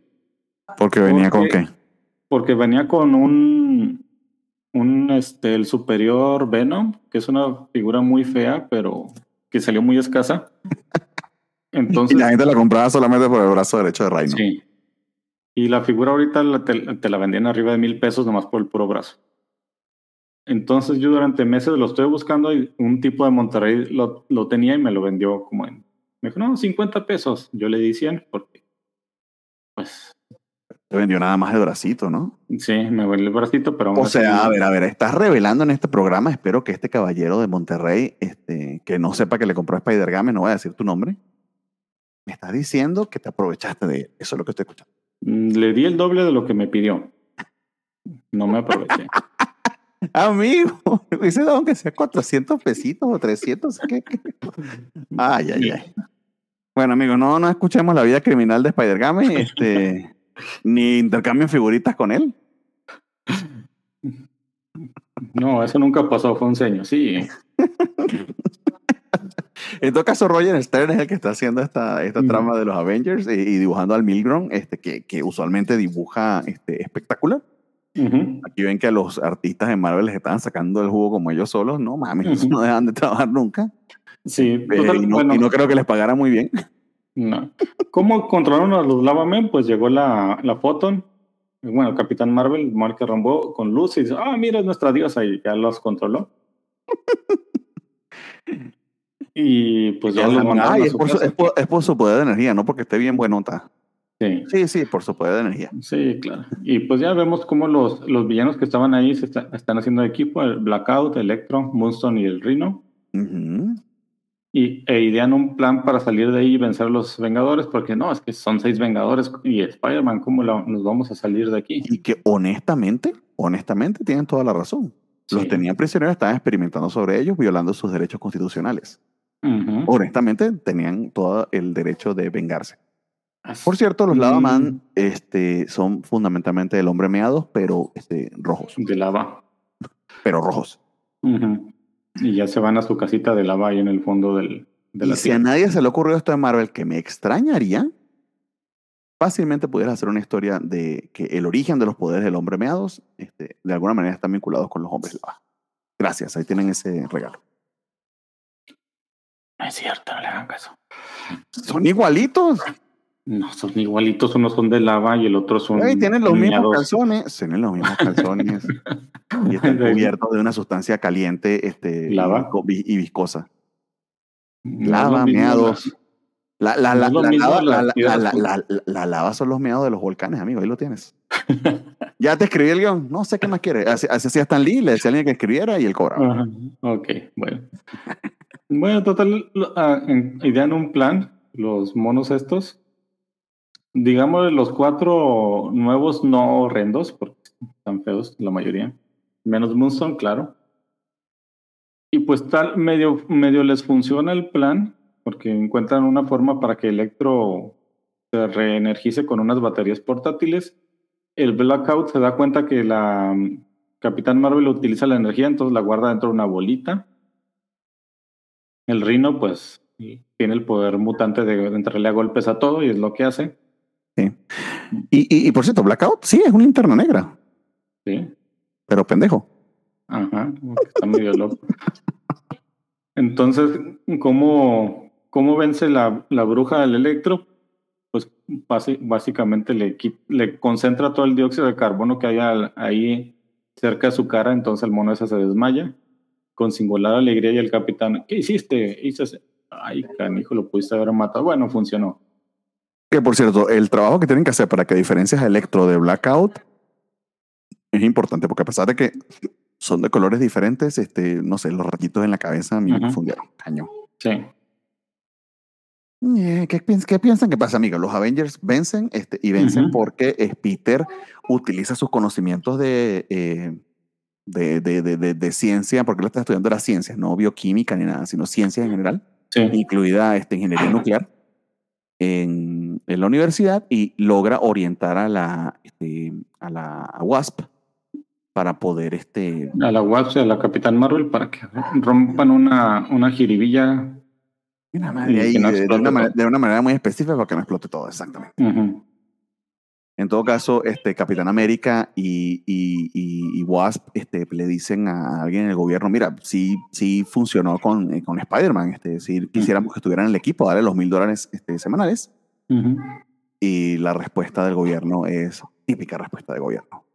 Capitalista y horrible. Era del PAN, desgraciado, del PRI. No, era de Morena. Sí, este. claro que sí, Spider-Man. Solo necesitamos una credencial del lector, la factura del refri y que los 20 trainings que tenemos decidan alejarse del programa. Y con eso aseguras tu lugar. Ok. Y Spider-Man le dice a la verga.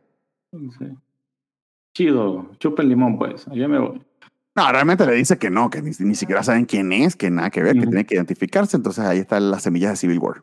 Mm, sí, el hombre es un misterio, ¿no? ¿Cómo le vamos a eh, pues, lo, más gracioso, lo más gracioso es que este, le dicen los compañeros Avengers a, a, Spider-Man, mira, tienes que decirnos todos, nuestro, todos tus poderes porque somos un equipo y tenemos que coordinarnos y saber cómo aprovechar este, las habilidades de cada uno y por ahí Star Force piensa, madre, yo no les he revelado de mi otro poder. Sí, yo no les he dicho, la, ellos nomás creen que vuelo y tengo super fuerza, pero no saben la realidad. Mm. Exactamente, no, no saben de mi capacidad, de este, no sé de qué. Básicamente que es el hermanito de Thanos, supongo yo, que es lo que no les ha revelado. No, es que es, es, el, es el dios Eros del amor. Uh, erótico. Exacto. Eh, no sé si lo han descubierto, pero no estaban muy buenos esos números. Este, por eso los metimos así de último y súper rápido. Es que, Amigos, es que la, sí, la realidad es que los Avengers no eran la gran cosa tampoco hasta los 2000. O sea, sí tenían buenas, sí tenían historias recordadas, pero buscabas algo bueno en Marvel, Spider-Man, los Cuatro Fantásticos y los X-Men. Ni siquiera los Avengers, ni siquiera los Avengers de, de Lee, de, de Kirby. No. Son irrecuperables. Ah, sí, ok. Es que ponte a, ponte a, leerlos, o sea, es un equipo superheroico, sí, pero no, no eran la Liga de la Justicia, o sea. La neta, tienen buenas historias, pero eh, buenas, o sea, de regulares a buenas, no son espectaculares. Eh, este, eh, si, si, si, esto es evidencia de ello, pues sí, tienes razón, estaba bien mala. En fin, este buenos números en líneas generales, a excepción de estos dos de los Avengers. Eh, me gustó muchísimo, muchísimo el de Jay Jonah en Spectacular 80, escrito por Bill Mantlo. Eh, y, y, todo el tema del Goblin que nos dio bastante, bastante de qué hablar. Sí. Entonces, semana que viene, vamos a hacer una chance de grabar semana que viene, pero tenemos un número relativamente corto porque ya estamos, creo yo, que muy cerca de Secret Wars, ¿sí? Nos queda bien poquito para llegar a Secret Wars. Eh, leeríamos, en teoría, en teoría, si lo estoy leyendo bien acá, este, sí sería bien corto, sería del espectáculo del 84 al 87 y Amazing del 247 al 251. Porque para Secret Wars, este, en teoría, deberíamos leer eh, el Web of Spider-Man 26, que vamos a echar un tremendo salto porque tú me explicaste que ahí contaban algo acerca de la del origen de la, del, del traje negro, ¿no? Creo yo, no sé, eso lo podemos hablar otras Sí, claro, yo lo dije. bueno, tenemos que programar bien ese, ese, ese previo a, a, Circuit Wars porque sería nuestro, nuestro siguiente programa que le tenemos algo especial preparado para ello. Luego se los revelaremos cuando definimos ciertos detalles de producción. Pero, pero eso sería lo que teníamos este, vaticinado para el próximo programa, amigos. Ya moviéndonos al 84, 84, 85, que es cuando ocurrió Secret Wars y a la mitad de la. Ya me estoy preparando. Mira, aquí tiene todos sus números de Secret Wars, este, Spider Games. Eh, yo tengo la edición de lujo bien bonita que sacaron hace un par de años este, Televisa antes de que perdiera todo. Entonces creo que lo voy a leer ahí traducido, pero a, la, par con Marvel Unlimited. Yo lo que tengo es la, la versión de que sacó Beat antes de, de, que dejara Marvel. Ah, pero está en muy buenas condiciones, por lo que estoy viendo acá. Son siete números. Y un punto que me gustaba mucho de Beat, bueno, que la mayoría de los que leemos Beat nos gustaba, son estas columnitas con información especial que te daban una, una idea de, de dónde estábamos. Mm, ok. Por conocedores del mundo del cómic aquí en México, donde si aparecía algo te decían, este, pues información sobre ciertos personajes, dónde, dónde estábamos, a dónde íbamos, por qué tal cosa era importante. Que básicamente sí que bueno, lo vamos a hablar en su momento, es el intento de Marvel de hacer este eh, Crisis en la Tierra Infinita. Le queda horrible porque Jim Shooter es un tipo nada creativo. Entonces, en fin, eso, de eso es lo que vamos a hablar, amigos. En todo caso, este, interesantes los números de esta tanda. Vayan poniéndose al día con Secret Wars que nos están siguiendo para que este, nos acompañen en su momento. Y de aquí nos vamos ya a la segunda parte de los 80. Vamos avanzando a, a, buen paso, creo yo. Vamos bastante bien. Sí. Entonces, nada, este, este, este, este, este eh, programa muy probablemente lo escuchen el próximo domingo 10 eh, de diciembre. Eh, estamos grabando ahorita, pero como al mediodía va a salir el número 29 de nuestros programas. Entonces, este Secret World creo que sí nos va a dar chance justamente antes de que termine el año. Si tienen una máquina del tiempo, si no, este lo van hoy se supone que va a ser. ¿Qué dijiste que era? Hoy es 3 de diciembre, va a salir el número 29 al mediodía. Y no, pero se supone que ya estamos en el futuro. Ah, perdón. Hoy 10 de diciembre este, ya, ya nos pagaron este, eh, el aguilargo este, y ya estamos a punto de salir de vacaciones. Está, está interesante. Sí, el próximo, pues ya en estos números vamos a platicar sobre el asunto de vacaciones porque vamos a perdernos las últimas dos semanas de diciembre. No, no sé qué vas a hacer. Yo voy a hacer una inteligencia artificial de Spider-Man para que me responda y yo grabo contra la inteligencia artificial. Ah, se me olvidaba que este Bernie es un negrero que no deja descansar ni a los de la covacha anime. si no descansa la covacha anime, tampoco descansa desde el cariño. No, mentira, amigo, sí, sí, sí da chance de descansar.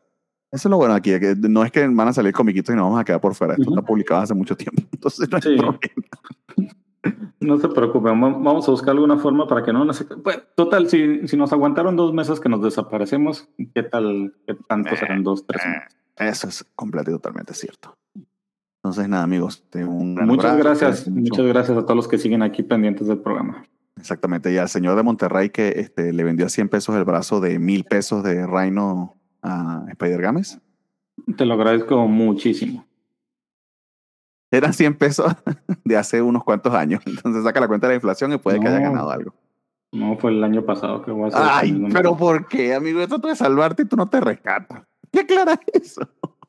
Le di el doble de lo que me pidió. Ay, Dios mío. Bueno, eh, los crímenes de Spider-Games hablaremos con más detalle en el próximo programa. Cuídense mucho, amigos. Hasta luego. Bye. Bye.